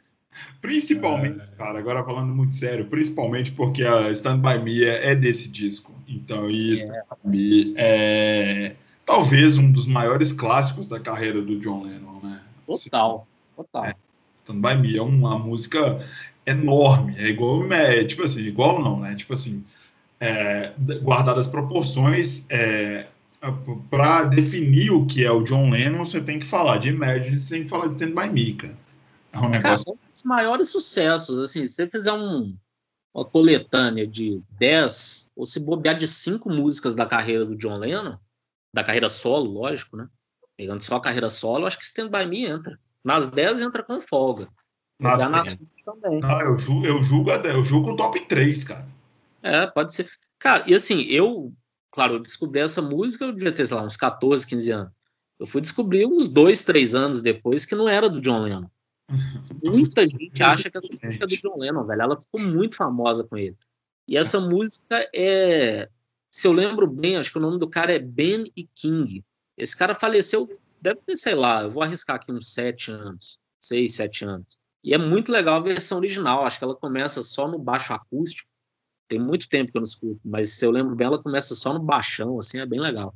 É uma música muito bonita, mas o disco tem A, a, faixa 4 desse disco me chama muita atenção, que é a música é, You Can Catch Me. Uhum. Parece a introdução de Come Together, cara. Lembra ah, demais. Lembra demais a introdução de Come Together. Dos Beatles mesmo, né? Então, é... E é do John Lennon, Come Together. É, eu achei, eu achei praticamente plágio. Se você for pegar. Não, não, não tô mentindo, eu não sei se tem uma história por trás, alguma coisa assim. Quando a música começa, parece que tá começando Come Together. De verdade. Mas é uma música muito foda também. É, a faixa 5, que é Anti-Dead Shame, eu achei um piano, aquele, aquele probleminha que eu falei com vocês que eu encontrei sempre, aquele pianinho meio chato e muito sopro, mas não é uma música ruim. E tem uma música, a sexta faixa, que é Don't You Want to Dance, que é um, uma música com uma pegada meio reggae, né? Tem um negócio bem, eu não sei se eu posso chamar de reggae, mas tem um negócio meio swingado ali que é bem diferente do que é feito no restante do disco eu achei um disco muito interessante, eu gostei bastante. E aí é bem legal, é, e por aí vai. É, você falou aí de You Can Catch Me e dela ser parecida, né, com Come Together.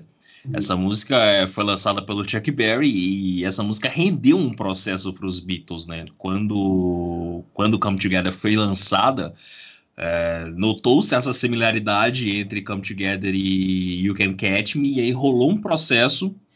E neste processo, que durou alguns anos, surgiu um acordo de que o Morris Levy, que era um dos produtores da música e tal, ele chegou a um acordo com o John Lennon de que o Lennon gravaria algumas músicas dele para meio que compensar o, o rolê todo. E aí o Lennon tinha feito esse acordo baseado no, no rock and roll. A ideia era de que o rock and roll saísse, se eu não me engano, antes do, do Walls Bridge, que é o...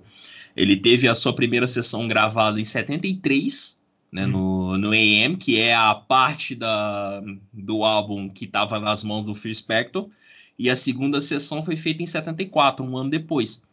E, ah, e aí o que acontece? A parte que estava com o Phil Spector ele não entregou por causa desse rolê do, dele ter desaparecido. Ele alegou que tinha sofrido um acidente de moto e tipo, sumiu do mapa. E demorou para entregar. E quando ele foi entregar, ele entregou tipo um ano depois. E aí, nisso, o Lennon já estava trabalhando no Bridge e o Bridge saiu primeiro. Como o Bridge saiu primeiro, o Lennon foi processado de novo pelo Levi porque a ideia ah. era que saísse no próximo álbum, e no próximo álbum não teve nada. Aí o, o, Levi entrou com um novo processo contra o Lennon, e aí o Lennon teve que explicar toda a história, tipo, ah, então, ó, meu produtor, filha da puta, que sumiu com, com, com os negócios, eu não conseguia lançar. Então você me desculpa, você me desculpa, mas vai sair agora. E aí... Eu vou fazer se eu não tô com assim. E naquela, assim, e não reclame porque o Phil Spector te dá um tiro, cara. Exatamente, é tipo é, isso. Como que eu vou brigar com um cara que dá tiro pro alto no estúdio? Não tem é. jeito. Xinga e pra, aí... pra caralho e dá tiro pra cima. Ele é tipo um cara do Velho Oeste, mano. E aí, em fevereiro de 75, saiu o, o Rock and Roll. Cara, deixa só voltar em uma história que era pra eu ter falado no Imagine, mas você falou de um acidente de moto. Era só hum. porque a música que eu falei que o John Lennon fez pro Paul McCartney, né? Até tem uma frase que é tipo assim: as pessoas que falam que você morreu estavam certas, é alguma coisa assim. Ele zombou até daquela história de que o Paul McCartney teria morrido, velho. Meu Deus. Eu lembrei disso aqui agora, eu acho que eu esqueci de comentar na hora, porque ele, ele, ele zomba tanto do Paul na música que eu esqueci de falar tudo. Mas isso ele é, fala. Isso é muito treta de gangsta, cara, tá ligado? Tipo, de, de cantor de rap. não combina com eles, não. Os caras são. O Paul Star é o, o, o, o McCartney é Sir, né, cara? Ele é um cavaleiro da rainha, ele não pode ficar fazendo essas coisas. Mas ah. sobre o disco, cara, o Rock uma coisa que eu acho assim nele, um disco muito fácil de gostar, velho. É só colocar e foda-se, assim, não tem muita coisa para prestar atenção. São as músicas muito boas de ouvir, rápidas. rápidas, boas de ouvir e assim. É disco é... bom para churrasco também, viu? Disco bom para churrasco. Eu achei um disco. Verdade. Eu achei um disco a cara do tiozão, velho. Pra ser sincero, já que eu falo. que anda de moto, todo tatuado. Do tiozão que anda de moto e tal, porque tem, tem, igual eu tô falando, agora é uma parte um pouco mais, mais, mais chata. Tem aquele pianinho ali que, que me enche o saco, ó, tem horas. Tem bastante sopro desnecessário nesse disco também, sabe? Tem coisa, tem, tem arranjo de sopro que não precisava estar em algumas músicas. Mas é num, num, num, geral, assim, tem, tem pontos muito altos no disco, pontos bons mesmo, assim. E é isso. Acho que da quinta faixa para frente eles perdem um pouco a mão né, aqui na questão do, do, do, arranjo do arranjo de sopro, mas é um disco legal. Eu gostei. E é bom saber que ele é de cover também, e não morrer na ignorância. Desculpa. É pauta. É, A gente custa fazer pauta. Eu tava, tava até comentando essa semana que em mais de um ano de podcast foi a primeira pauta que eu fiz. a, próxima, a próxima discografia que a gente vai gravar vai ser aquela, aquela do, do da, da, da, da, formação original dos Smashing Pumpkins, né? Que eu, que eu sugeri. Acho que é, né? Ou tem outra antes? Não, Acho ela é. mesmo. Eu vou montar uma pauta bem feitinha também. Espero que vocês não leiam, igual eu faço com que vocês montam. Ah, não, pode ter certeza que eu não vou ler. O que eu comentei foi o seguinte: olha, em um ano de podcast, você teve cinco pautas, foi muito. É. Essa é a primeira, acho que o John fez todas as outras. e são duas ou três e só, mais nada. Mas está servindo como um bom condutor. Cara, é... então é isso. O Rock and Roll foi um, é um bom disco, tem Stand By Me que dispensa comentários. E a gente chega então no último disco, né? Da, da é. O último, assim, o último disco gravado por ele mesmo é, é. em vida, né? E assim, continuando nessa de contar como andava a vida dele. Peraí, só um minutinho, deixa eu só fazer uma correção. Gravado em vida, todos foram, né? Porque não tem como gravar morto. Lançado. Ah, é. Não, claro, é. é. Assim, esse disco sai em 75, né? Esse último que a gente comentou, de covers. E aí, pouco tempo depois, eles conseguem ter um filho. A Yoko e o John passaram, não sei se por dois ou três abortos. Tentaram, tentaram, tentaram, não conseguiram. E acho que o médico fala que eles precisavam ficar livre de drogas, né? Parar com tudo. Eles param, enfim, conseguem ter um filho. Desculpa, velho, mas é bom pra vida isso. Não só pra engravidar. Mas a pessoa ficar longe das drogas é bom para um monte de coisa. É, não.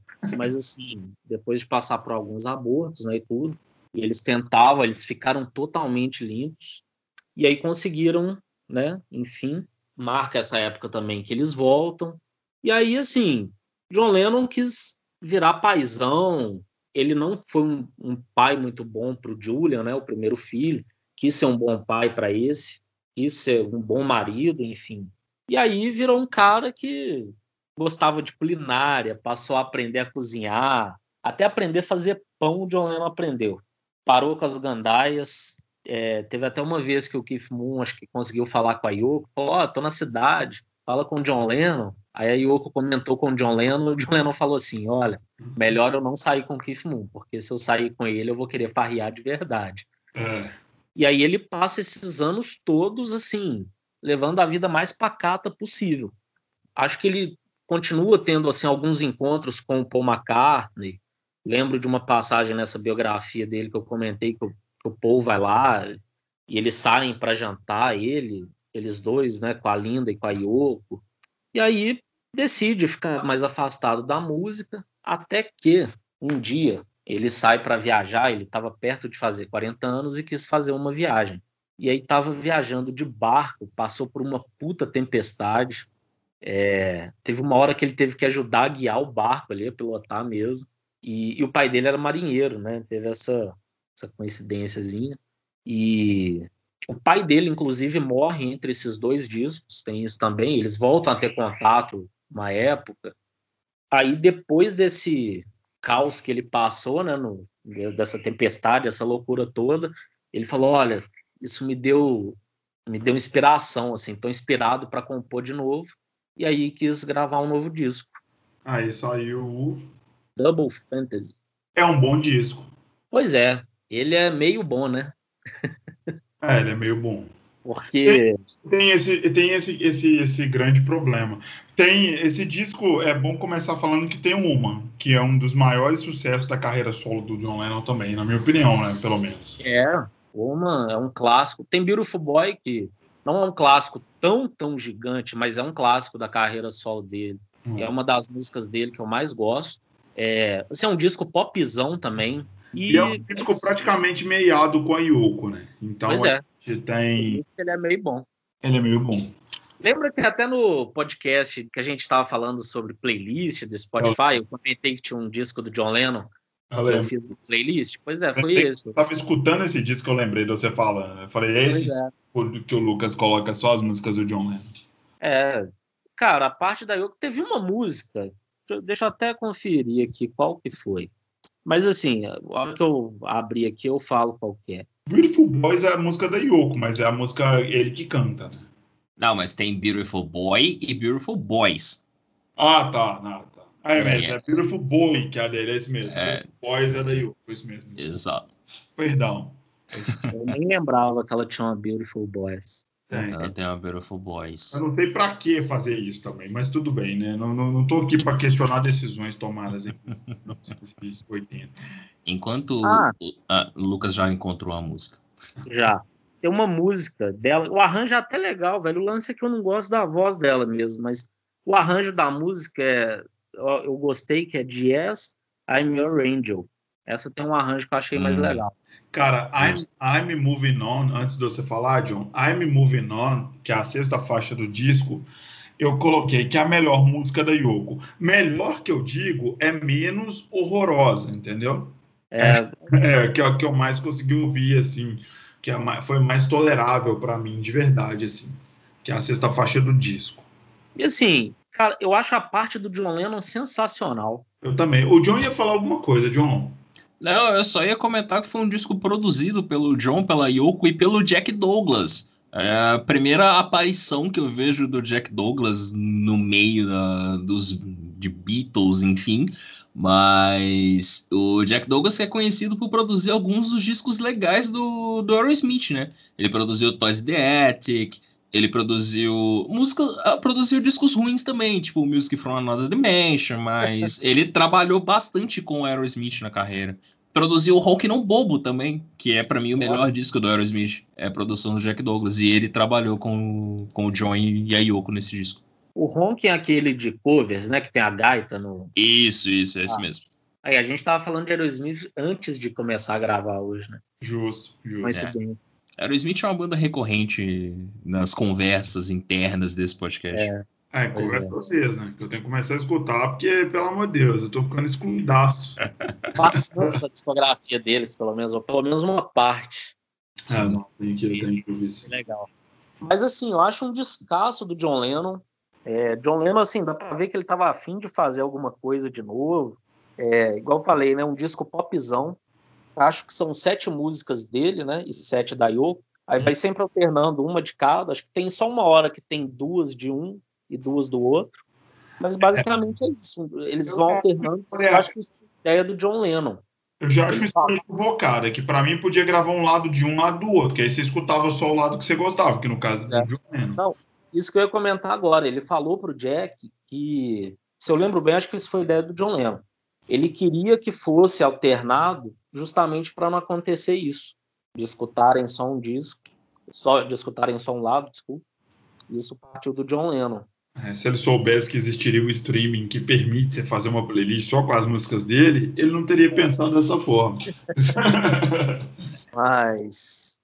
E ele queria que o disco fosse tipo uma conversa de um para o outro, sabe? Um canta uma música, o outro vai e dialoga, enfim. Mas a parte do John Lennon eu acho sensacional, velho. Eu acho um puta de um disco pop, assim. O Lennon tava muito inspirado. Muito inspirado. Eu já comecei, eu coloquei aqui nas minhas anotações desse disco, já caminhando para as considerações finais, mas é uma coisa que eu tenho que falar. As faixas da Yoko são muito complicadas, cara. A participação da Yoko, assim, é muito complicada. Sabe? Eu não, eu não realmente, assim, eu escutei de coração aberto, eu não vim com preconceito, de verdade, até porque eu sei que a trajetória dela é muito bonita, ela é uma pessoa muito influente, ainda hoje é uma pessoa muito influente e tal, mas a Yoko musicalmente não tem nada que me atraia, sabe? Eu acho a voz dela muito chata. Eu acho as músicas dela nesse disco. Tem músicas, tem músicas dela, faixa 13, por exemplo, que é Every Man Has a Woman e tal, tem um nome longo.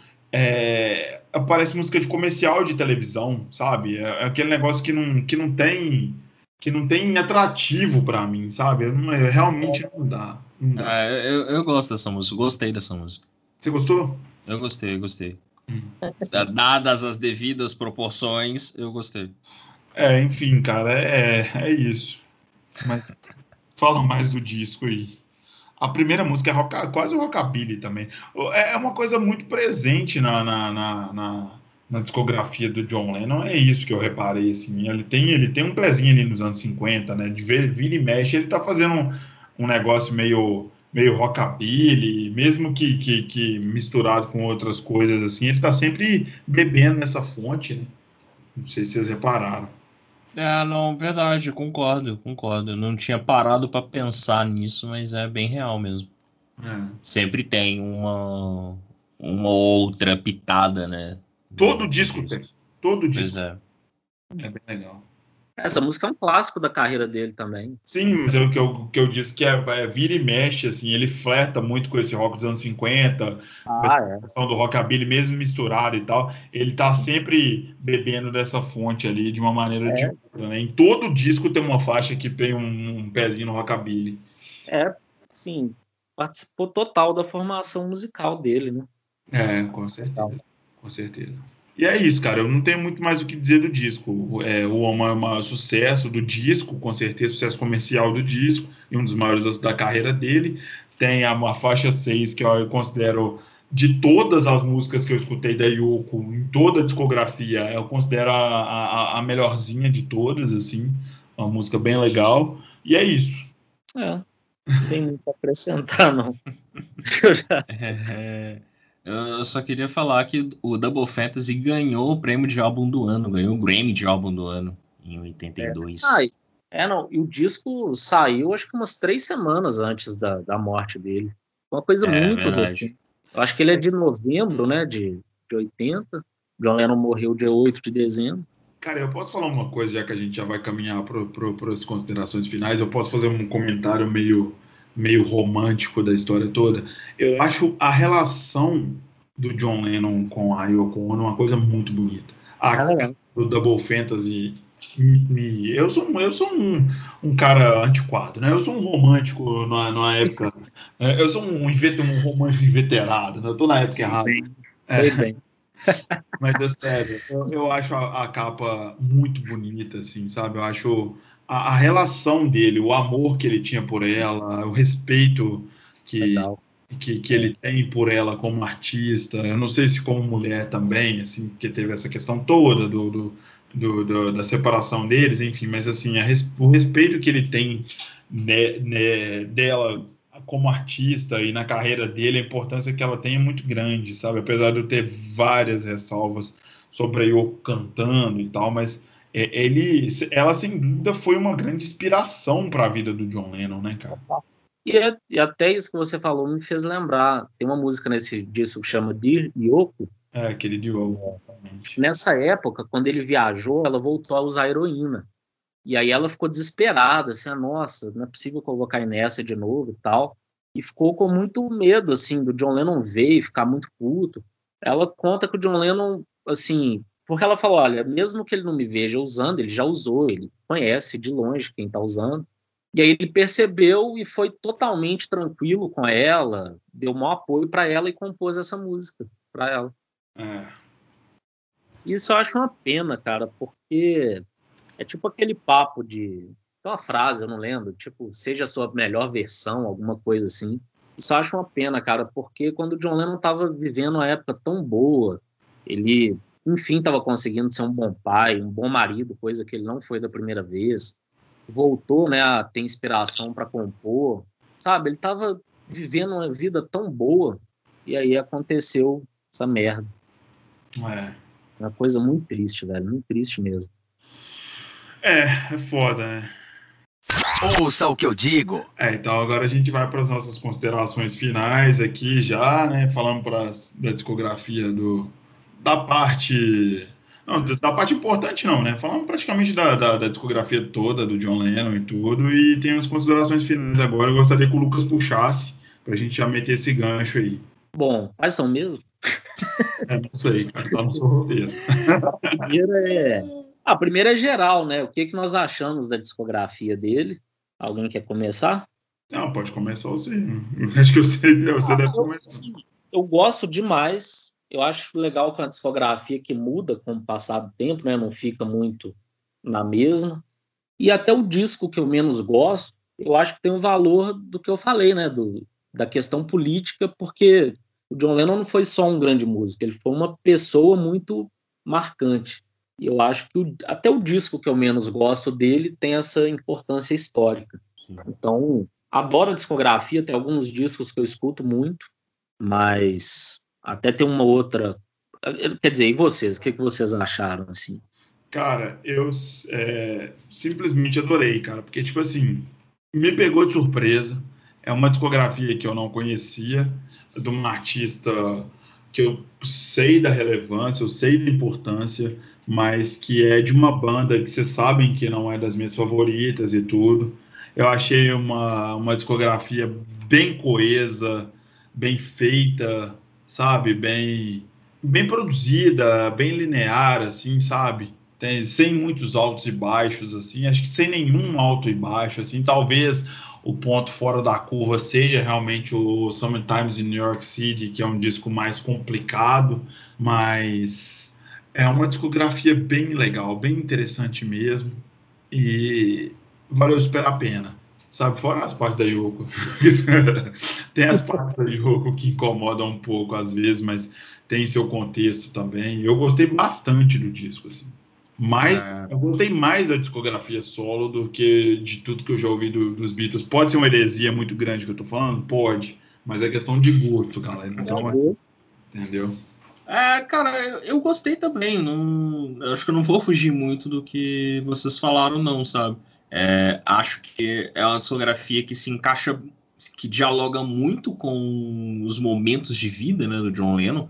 Tudo que ele vivenciava ali na vida pessoal, em relacionamentos, uh, amizades ou com a Yoko, isso acaba, acabava se refletindo nos discos e é, é, bem fácil de se notar isso, até mesmo o Imagine, né? O Imagine, se for parar para pensar, ele era uma resposta ao George Harrison. Então, tipo, sabe, olha, então ele fez o disco de sucesso, eu vou fazer um disco de sucesso também, saca? Então, tipo, acho que os discos dialogam muito com a, com a vida pessoal do John Lennon, com quem o John Lennon era, sabe?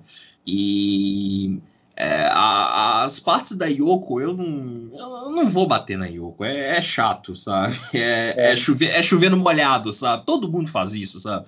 Mas tipo, acho que tudo do. Acho que as coisas, muitas das coisas ali tem um contexto, sabe? Igual a gente já falou do, do Sometime. É, acho que Uh, as coisas acontecem ali, acho que não é um, não é um negócio forçado, sabe? Tipo, ah, vocês vão ter que ouvir de qualquer forma, sabe? Tem um propósito ali, sabe? É... Não é bom, sabe? A voz da Yoko não ajuda, mas não. Sei lá, não. Enfim, é, é, é isso, sabe? Eu, eu, às Quem vezes eu me sinto. Quem não quer não É, exatamente. Eu, tá fácil, então tá de boa. Exatamente, acho que, sei lá, acho que a galera já tacou tanta pedra no, na Yoko desde o fim dos Beatles até hoje, saca? Eu, eu fico meio assim, sabe? Tipo, não é, não é nem, tipo, ah, querendo pagar de super correto, não quero falar mal e tal, sabe? Mas não, tipo, musicalmente não é bom, sabe? A grande maioria das coisas ali não funciona, assim, se você pegar a música puramente para ouvir, sabe? Mas muito do que ela fez nessa nessa jornada com o John Lennon tinha um contexto, sabe? E Cara, é, a armadilha, é a armadilha que eu tentei não cair, né? Assim, pois é, pois é. É legal, não é legal de ouvir, não é agradável às vezes, mas tem um contexto. Ela foi, sem dúvida nenhuma, uma baita inspiração para o cara. Ela Sim. foi importantíssima na carreira dele. Enfim, não só amorosamente, mas com com muita influência de outras coisas também, musicais, enfim, de artísticas, enfim, ela é uma pessoa importante. Exato. Bom, quais eram as outras? Era comparação de discografias, né? Essa era a melhor discografia solo de algum Beatle. Pois é, quando eu coloquei isso, eu pensei assim, para ser justo, a gente não pode comparar a carreira solo do John, que terminou em 80, com a do Paul, que está lançando disco até hoje.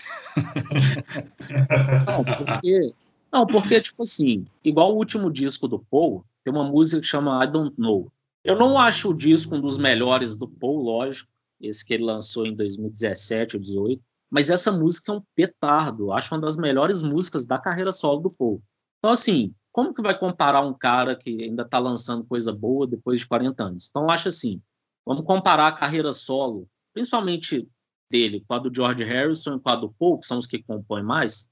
O Ringo fazia coisas mais assim de cover, né? Enfim, eu ainda assim eu gosto mais das discografias do George e do Paul do que da do John Lennon. E assim, eu acho que o melhor disco de qualquer Beatle talvez seja o Fim dos Meus Pés, do George, talvez batendo de frente ali com o Ben on the Run, que é dos Wings, né, mas claro que o Paul liderava. E eu acho também que, assim, é, até se comparar, se eu pegar, assim, o segundo melhor disco do Paul, eu vou gostar mais do que do segundo melhor do, do John, com o George a mesma coisa mas é uma questão totalmente de opinião. Isso, isso acho que é bem dividido entre os, os fãs dos Beatles, sabe? É, eu nem vou chutar, não, porque eu tenho que aprofundar, então eu não vou nem opinar, cara, de verdade. É, eu, vou, eu, vou, até fazer uma recomendação, assim, olha, o Paul, o início de carreira solo dele é muito foda, tem três discos que são praticamente em sequência, assim, que eu gosto demais, que são o, o Ram, Wildlife, e já que a gente sempre fala de Chris Cornell aqui, né, eu sempre imagino a voz do Chris Cornell nessa música. Depois escutem essa música. Sempre imagino o Chris como seria ele cantando. E o Band on the Run. São três descassos, assim, mas três descassos mesmo. E do George Harrison, além do All Things Must Pass, que, cara, é, é chover no molhado, mas é um álbum triplo fodaço. Tem um dele que chama Extra, Extra Texture, é um disco, acho que de 75, 76. Não é dos mais famosos dele, mas é um descasso. É um disco, assim, genial do, do George. E recomendo demais. É um disco mais lá do B dele. Só a faixa de abertura que é a mais famosa. Eu acho que eu vou fazer a, a glória nesse podcast. Eu não sou, não sou capaz de opinar. Eu. É, porque eu, é, eu conheço a do Lennon e a do Paul McCartney. Eu nunca parei para ouvir além do All Things Must Pass, eu nunca ouvi, nunca parei para ouvir muito o George Harrison e o Ringo nem se fala. Então, coitado é. do Ringo, né? A gente devia fazer um programa sobre o Ringo só para compensar. Não. E tem coisa boa, cara. O disco Ringo, né, que chama Ringo, acho que é de 72 ou 3, fez sucesso e tem um dele que é muito bem produzido, cara que chama Sentimental Journey, que é, eu acho que de 70 também. Então, todos os Beatles lançaram coisa boa em 70. Todos, sem exceção. O Ringo que tá com um visualzinho de óculos, sabe aquele óculos colorido? Aquele o colado, é, ele tá usando óculos, aquele óculos meio descolado e tal. Então tem muita coisa boa deles para conhecer, assim. Então, mas é isso. A última pergunta era é como estaria o John Lennon hoje? Será que ele toparia voltar com os Beatles e tal? Ou estaria cada um na sua carreira solo? Como seria isso hoje em dia? É. Eu, assim. Eu, o John hoje velho, né? Para começar. Bem velho. Ah, eu, eu acho assim. O John Lennon não era esse cara tarado por trabalho igual o Paul McCartney, né? É. Eu acho que ele ia ser aquele cara de lançar umas coisas muito assim esporádicas, né? E Sobre shows, eu não tenho opinião, assim, eu não sei qual seria a relação dele com shows, turnês. Eu acho que seria uma coisa muito pontual, assim. E voltar com os Beatles, eu, eu acho até que ele toparia voltar para coisas assim também de um, dois, três shows. Não sei. esporádicas, né? É, mas assim, quem eu acho que não queria voltar nem a pau, assim, não sei se com o passar dos anos, se o John Lennon ainda tivesse vivo, né? seria o George Harrison. O George acho que não tinha vontade nenhuma. Ele foi o que saiu mais tretado, né, dos Beatles. Né? É, eu não sei nem se é só questão de treta, velho, mas o George também era um cara que quase não tocava, mais assim, né, de fazer shows, enfim. Mas o John Lennon, eu acho que ele seria isso, ia compor de vez em quando, ia lançar, talvez, assim, eu acho que voltar, ele até toparia voltar em algum momento, mas não sei se para compor, fazer, lançar inéditas, né, lançar discos, eu acho que seria aquela coisa mais, mas assim, com os Beatles, né, de se ele tocasse com os Beatles, eu acho que seria só para tocar as coisas do passado. E carreira solo, acho que ele Aí acho que ele tocaria até mais coisas recentes do que de ficar assim só nos clássicos. Acho que não era muito o perfil do John Lennon, não. Sabe que eu imagino o John Lennon muito com o pessoal ali da, da New Wave, sabe? Tentando alguma coisa. É. é... Pô, no Double Fantasy ele já estava seguindo umas tendências na época. Né? Sim, sim, tentando alguma coisa, uma coisa mais sei lá, meio mais moderna, talvez engano um pouco para um pop mais sintético, sabe? Um synth pop, fazendo muito, muito, muito, com, com a volta da Yoko, lógico, né? Mas é. assim... Não, e assim, Ed, sabe quem que fez isso? E eu esqueci de te mandar, eu pensei em te mandar e esqueci, o George Sim. Harrison. Tem um disco dele que é um pop bem datado, assim, sabe? Da década de Sim. 80 Sim. disco de 86, 87, por aí, chama, acho que Cloud9. Ele com óculos escuros, tocando uma guitarra, assim, uma foto bem legal. Vou te mandar o link. O George chegou a fazer isso. Inclusive, esse é assunto para um outro, para um outro bate-papo depois, mas acho que foi, eu já conversei com você sobre isso, né, John? Os anos 80 de repente viraram tendência de novo. Total. Sim, né? É aquela coisa, né, da, da música ser sempre cíclica, né? Exatamente. Então, você vai sempre correndo atrás do próprio ralo, sabe? Na próxima década vai estar tá todo mundo ressuscitando os anos 90, sabe? 2018, 2019 foi uma, uma avalanche de discos inspirados. Eu estou fazendo várias aspas com a mão, tá? Inspirados nos anos 80 ali, que, meu Deus. Mas, enfim. Ah, não, esse ano também, né? Um dos álbuns mais elogiados do ano bebe pra caralho nos anos 80, que é o disco da Dua Lipa o Future Nostalgia. Ele é muito anos 80 mesmo, sabe? Ah. De popzão anos 80 mesmo, sabe? A Kylie Minogue lançou um disco esse ano que se chama Disco, que é bem pautado ali no, na segunda metade da década de 70. E que, velho, o disco é maravilhoso, sabe? Mas é completamente. Você ah bota o disco, você já sente um, um cheiro de naftalina subindo, assim, sabe? tipo, nossa senhora, isso aqui tava guardado, viu? E, e, isso pra gente é um problema, né? Porque até você saber o que que é, o que que é beber da fonte, o que que é copiar, é... é não, sim, sim. É uma linha extremamente tênue, né? Que a gente tem que tomar sim. cuidado para não cruzar, né, velho? Sim, mas nos dois casos que eu citei, os discos são muito bons, muito bons mesmo, muito bem produzidos e tal. São dois discos pop, assim, para mim, os dois melhores discos pop do ano com folga, sabe? Que bom, que bom. É, mas é isso. Mais alguma coisa a dizer, galera? Não, já não, falei não, demais. Não, acho que não. Já, já estamos sei lá, estamos tranquilos por hoje, eu acho. Hoje eu falei tanto no podcast, então tô, tô é, bem. O Lucas bateu o recorde dele, está de parabéns. uma bela pauta. Cara, muito obrigado de verdade pela indicação de pauta. Era uma discografia necessária para eu conhecer, assim, que eu gostei bastante. Algumas coisas eu vou é, ouvir diariamente, e é isso. É, eu acho que essa é a essência do uso que eu digo que nunca deve ser perdida. A gente ouvir coisa mesmo que não seja nova, ver coisa diferente, gostar, enfim, trocar essas ideias e muito obrigado. É isso que eu tenho a dizer.